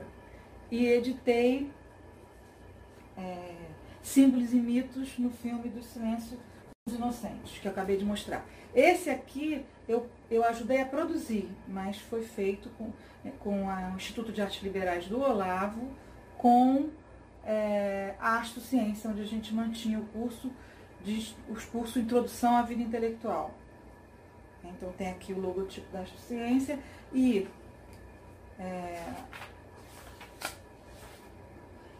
inclusive o subtítulo é Elementos para uma Astrocaracterologia.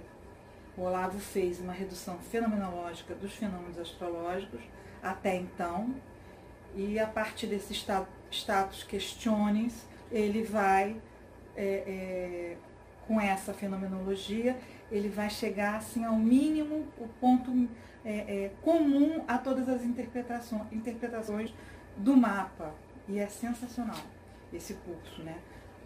Mas isso é uma história para outra época. Outro, outro vídeo. Tá aqui para vocês verem e é, promessa é dívida, né? Além disso, tem um brinde.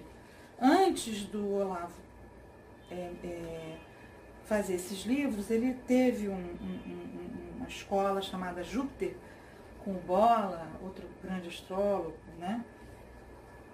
Renomado, enfim. E os jornalzinhos eram esses. Eu tenho dois. Eu tenho dois. Eu acho até que são iguais. Né? Quem sabe um dia eu não, eu não faço uma rifa ou um leilão, né? Vamos, vou pensar no assunto, na, nas coisas que eu tenho duplicada. Né? Isso aqui foi o curso de formação de astrólogos que eu lá fui convidada a dar na Astrociência, e aqui é o programa, super sério. Eu já falei sobre o curso de astrocaracterologia, é, mas já falei do início do, da, do, dos estudos astrológicos do Olavo, então não vou falar sobre isso agora. Agora eu vou tirar os óculos e vou contar, tá um calor no Rio de Janeiro horroroso, nem me fale, mas enfim. É, vou voltar então à última, ao quarto episódio, e nós estamos no quinto, da história do antepassado do COF, do curso online de filosofia. E aí, é, vou contar para vocês que após o período, mais ou menos, acho que não chegamos a um ano na casa, é, intercalando entre a casa do. alternando entre a casa do Guilherme Mota e da Maria Elisa. Passado esse período, nós fizemos uma palestra, no, temos uma, o Olavo tinha uma aluna chamada Rita Lupe, que é amiga nossa até hoje, que trabalha com corpo, bailarina, fisioterapeuta. Ela tinha uma sala na casa do estudante brasileiro, ali na, no centro da cidade, próximo, para quem conhece, próximo do consulado da França, do consulado da Itália, um prédio bem velhinho, e ela tinha uma sala, se não me engano, no oitavo andar. Então nós alugamos é, é, uns dias e passamos a fazer no mesmo esquema de bloco, né? É, quarta, quinta, sexta e sábado, né? A gente fazia esse curso. E para abrir o curso, o Olavo deu uma palestra em que ele falou da questão do nacionalismo. Agora eu não vou realmente lembrar o título da palestra, mas o conteúdo era incrível, porque ele, ele explicava que o Brasil ele estava na contramão do mundo no seguinte sentido: enquanto as nações, as, as nações pelo menos ricas, estavam abandonando o nacionalismo, o, o Brasil estava é, se tornando mais nacionalista, estava entrando nessa, se descobrindo, né? E estava num rumo nacionalista. Então isso foi uma, uma, uma espécie de é, um antagonismo que houve entre o momento que o Brasil passava e que esses países passavam. Então é, você já vê ali um começo de globalismo.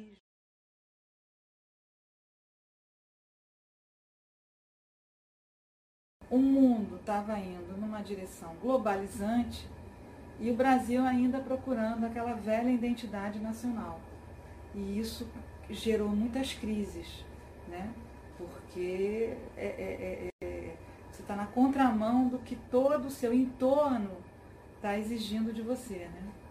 E, não, e, e o Brasil não teria forças para enfrentar essa, e como de fato não teve, para enfrentar essas forças globalizantes, pelo menos naquele período. E foi o período da Eco 92, mas isso aí o Olavo chegou a participar, é, convidado, né, para dar uma entrevista, dar uma entrevista, não, dar uma palestra, e foi uma palestra extraordinária, extraordinária, porque ele, ele disse ali naquele momento coisas que se tivessem sido ouvidas, a, o, o futuro seria outro, porque ele diz o seguinte, que a esquerda estava é, é, é encampando temas como racismo, ecologia, feminismo, de modo a criar é, novas associações extranacionais, com o intuito de justamente quebrar a nação. Né? Então você tem a comunidade no mundo que, que se preocupa com ecologia, o grupamento todo do racismo, o grupamento todo do gaysismo, do feminismo. E ele explicou que isso era uma técnica para o quê? Para quebrar a nação, a soberania. E de fato foi o que aconteceu nas últimas décadas no Brasil. Né? Nós estamos agora justamente com o Bolsonaro, com o discurso nacionalista, nós estamos buscando é, é, retomar um, um rumo perdido. Né? Agora a gente está lutando contra forças muito poderosas. Mas enfim, fizemos essa palestra, foi um sucesso, né? mas ficou muito. É, é, é, o Olavo não era conhecido, muito restrita às pessoas que foram, que se inscreveram no curso, coisa e tal. E passamos então um longo período é, é, é com, com o curso né, na, na Casa do Estudante Brasileiro. E como nem tudo é perfeito, enfrentamos problemas lá.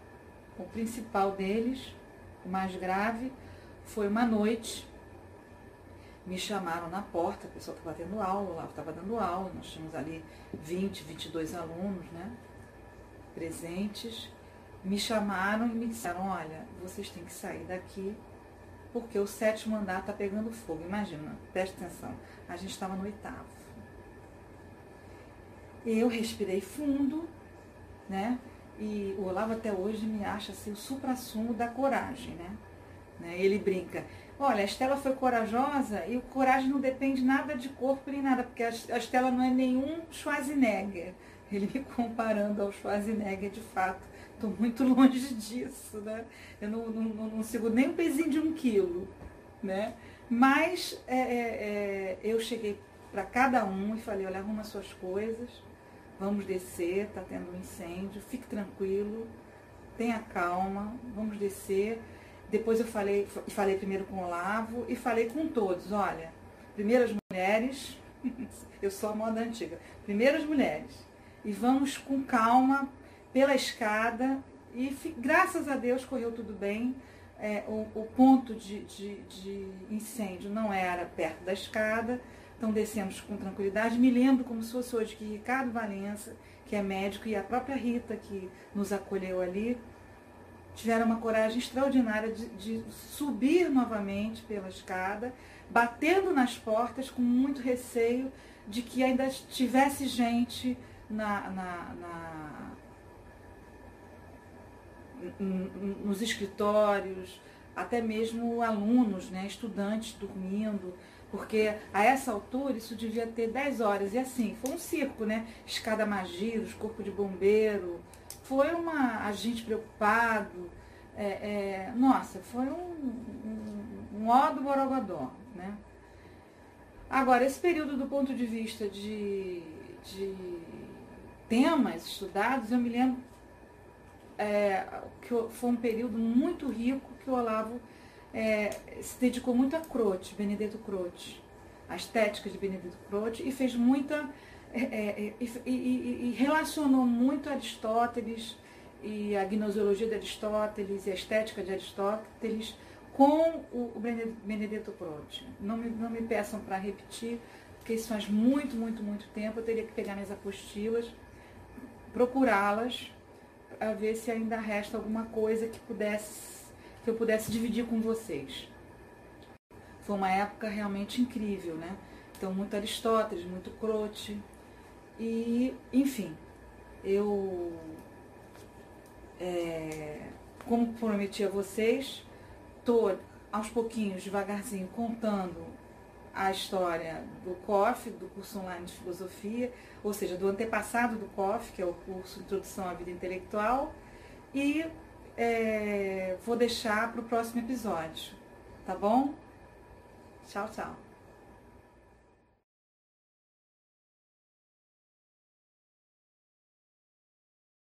Bem, tô aqui de novo com o nosso nossa série Os Antepassados do COF, a história dos antepassados, do antepassado do COF, né? Mudaram os nomes, mas mais ou menos é o mesmo curso, né? Hoje eu não vou entrar numa, numa cronologia como eu vinha fazendo, eu vou falar de algumas coisas que me ocorreram nesse período, a respeito do curso, né? Uma coisa é, é é que eu encontrei, tá velhinho, parece até um papiro, gente, olha só. Olha só que loucura. Parece um papiro. Mas é, na verdade, está nesse estado, né? Porque eu sou relapse, é porque ficava no meu armário há, sei lá, pelo menos duas décadas e meia. É uma lista de livros que o Olavo é, deu pra gente. Eu vou ler para vocês, tá ok? São 26 livros que ele, que ele. Na verdade, são 26 itens, porque em alguns itens tem mais de um livro, pelo menos dois.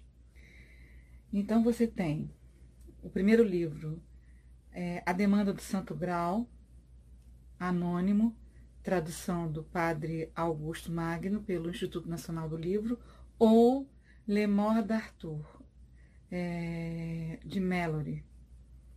Vocês me desculpem a pronúncia, como diz Olavo. O meu inglês, por exemplo, é um inglês da Rua Bambina, muito brit. Então, vamos lá. O segundo é Guzmán de Alfarate, Mateu Alemã. O terceiro é The Pilgrim's Progress, de John Bunyan. Creio que se pronuncia assim, não tenho certeza. O terceiro, o quarto, desculpe, Eu Buscon, Francisco Quevedo. Hum? O, o, quinto, Lazarilho de Tormes, anônimo. É, o sexto, Don Quixote Cervantes. Sétimo, La, La Princesse de Clèves, tem em português, se não me engano, que eu li. Os Anos de Aprendizado de William Master, também de Goethe. O décimo é Le Rouge Le Noir, do Stendhal, é o Vermelho e o Negro, em português. Os Noivos, é, Promessa Espose, de Alexandre Manzoni. Eu li, por exemplo, eu consegui em dois volumes, mas acredito que vocês consigam em um volume único. Esse livro é fabuloso. O 12 As Ilusões Perdidas de Balzac. É, o 13 Torquemada de Pérez Galdós.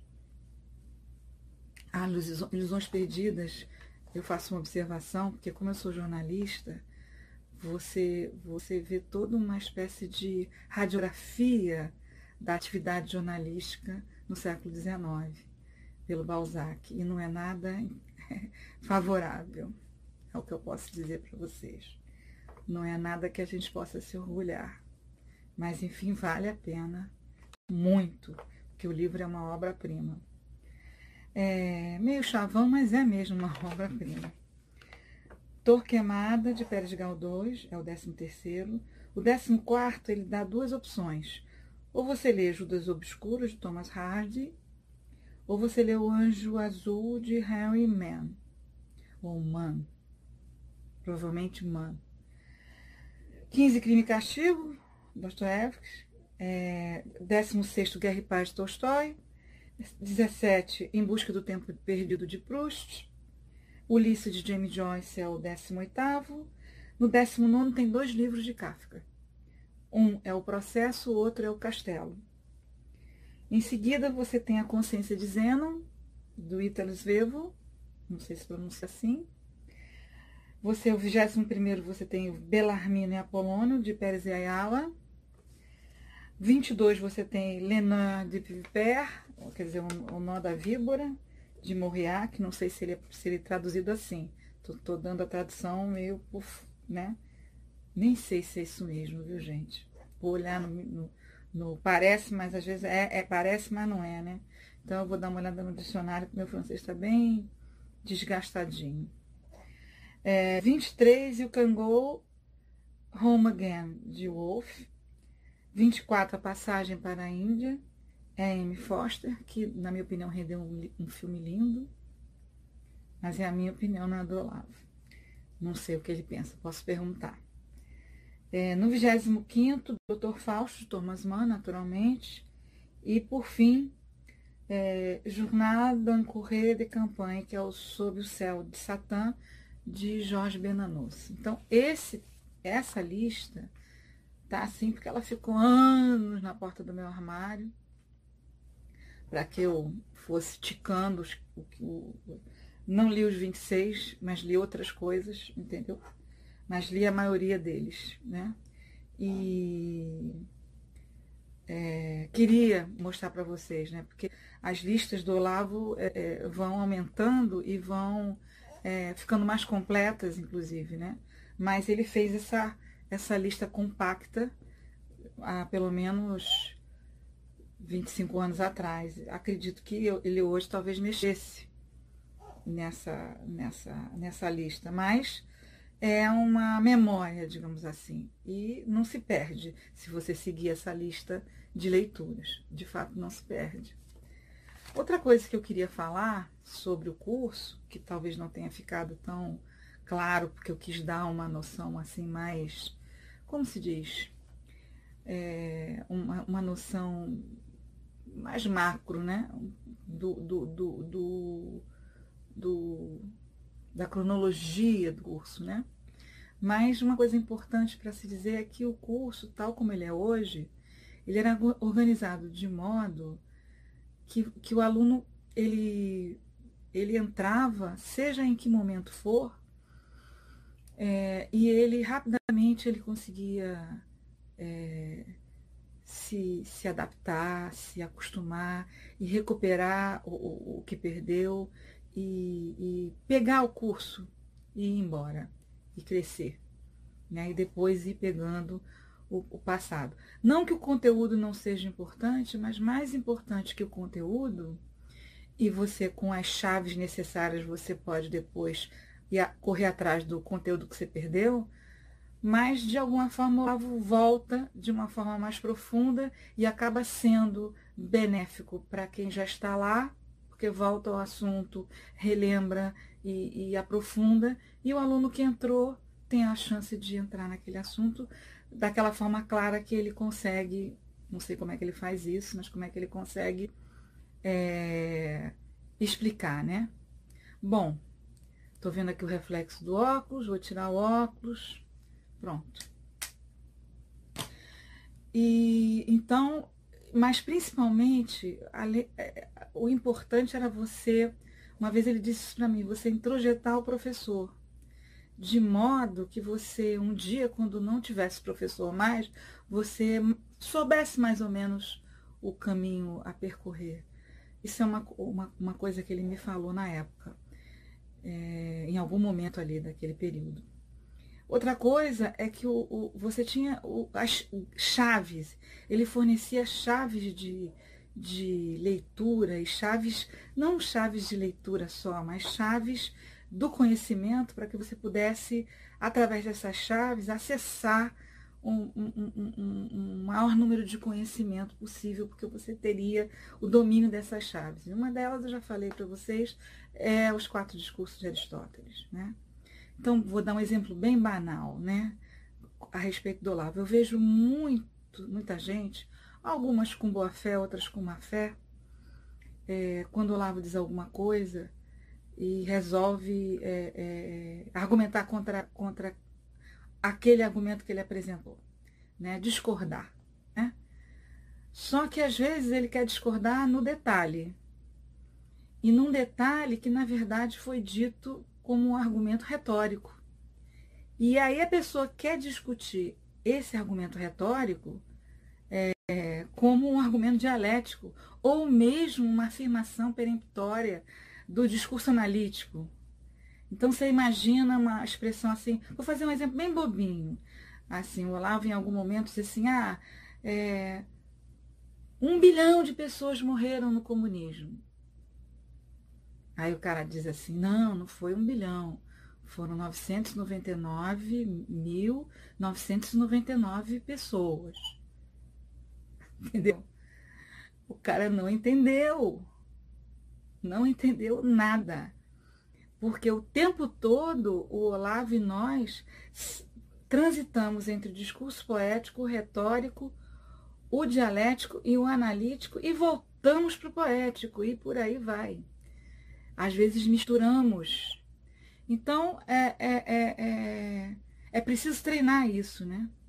Outra coisa, eu estava revendo o filme, eu já vi umas sete vezes o filme O Jardim das Aflições, ele estava falando da importância de você pegar um, vamos dizer assim, uma ideia que você acha que foi você que teve, que te ocorreu, e fazer uma anamnese, voltar atrás, para descobrir se essa ideia realmente é sua, se ela é válida, naturalmente, ou de onde ela veio, para você conscientizá-la e saber se é isso mesmo, se é isso que tendo visto de onde ela veio e que você comprou aquela ideia sem muita, sem crítica alguma, é, você possa rastrear, é o termo que ele usa, e para poder tomar consciência, né, de todas as, é, digamos, todas as influências que você recebe o tempo todo.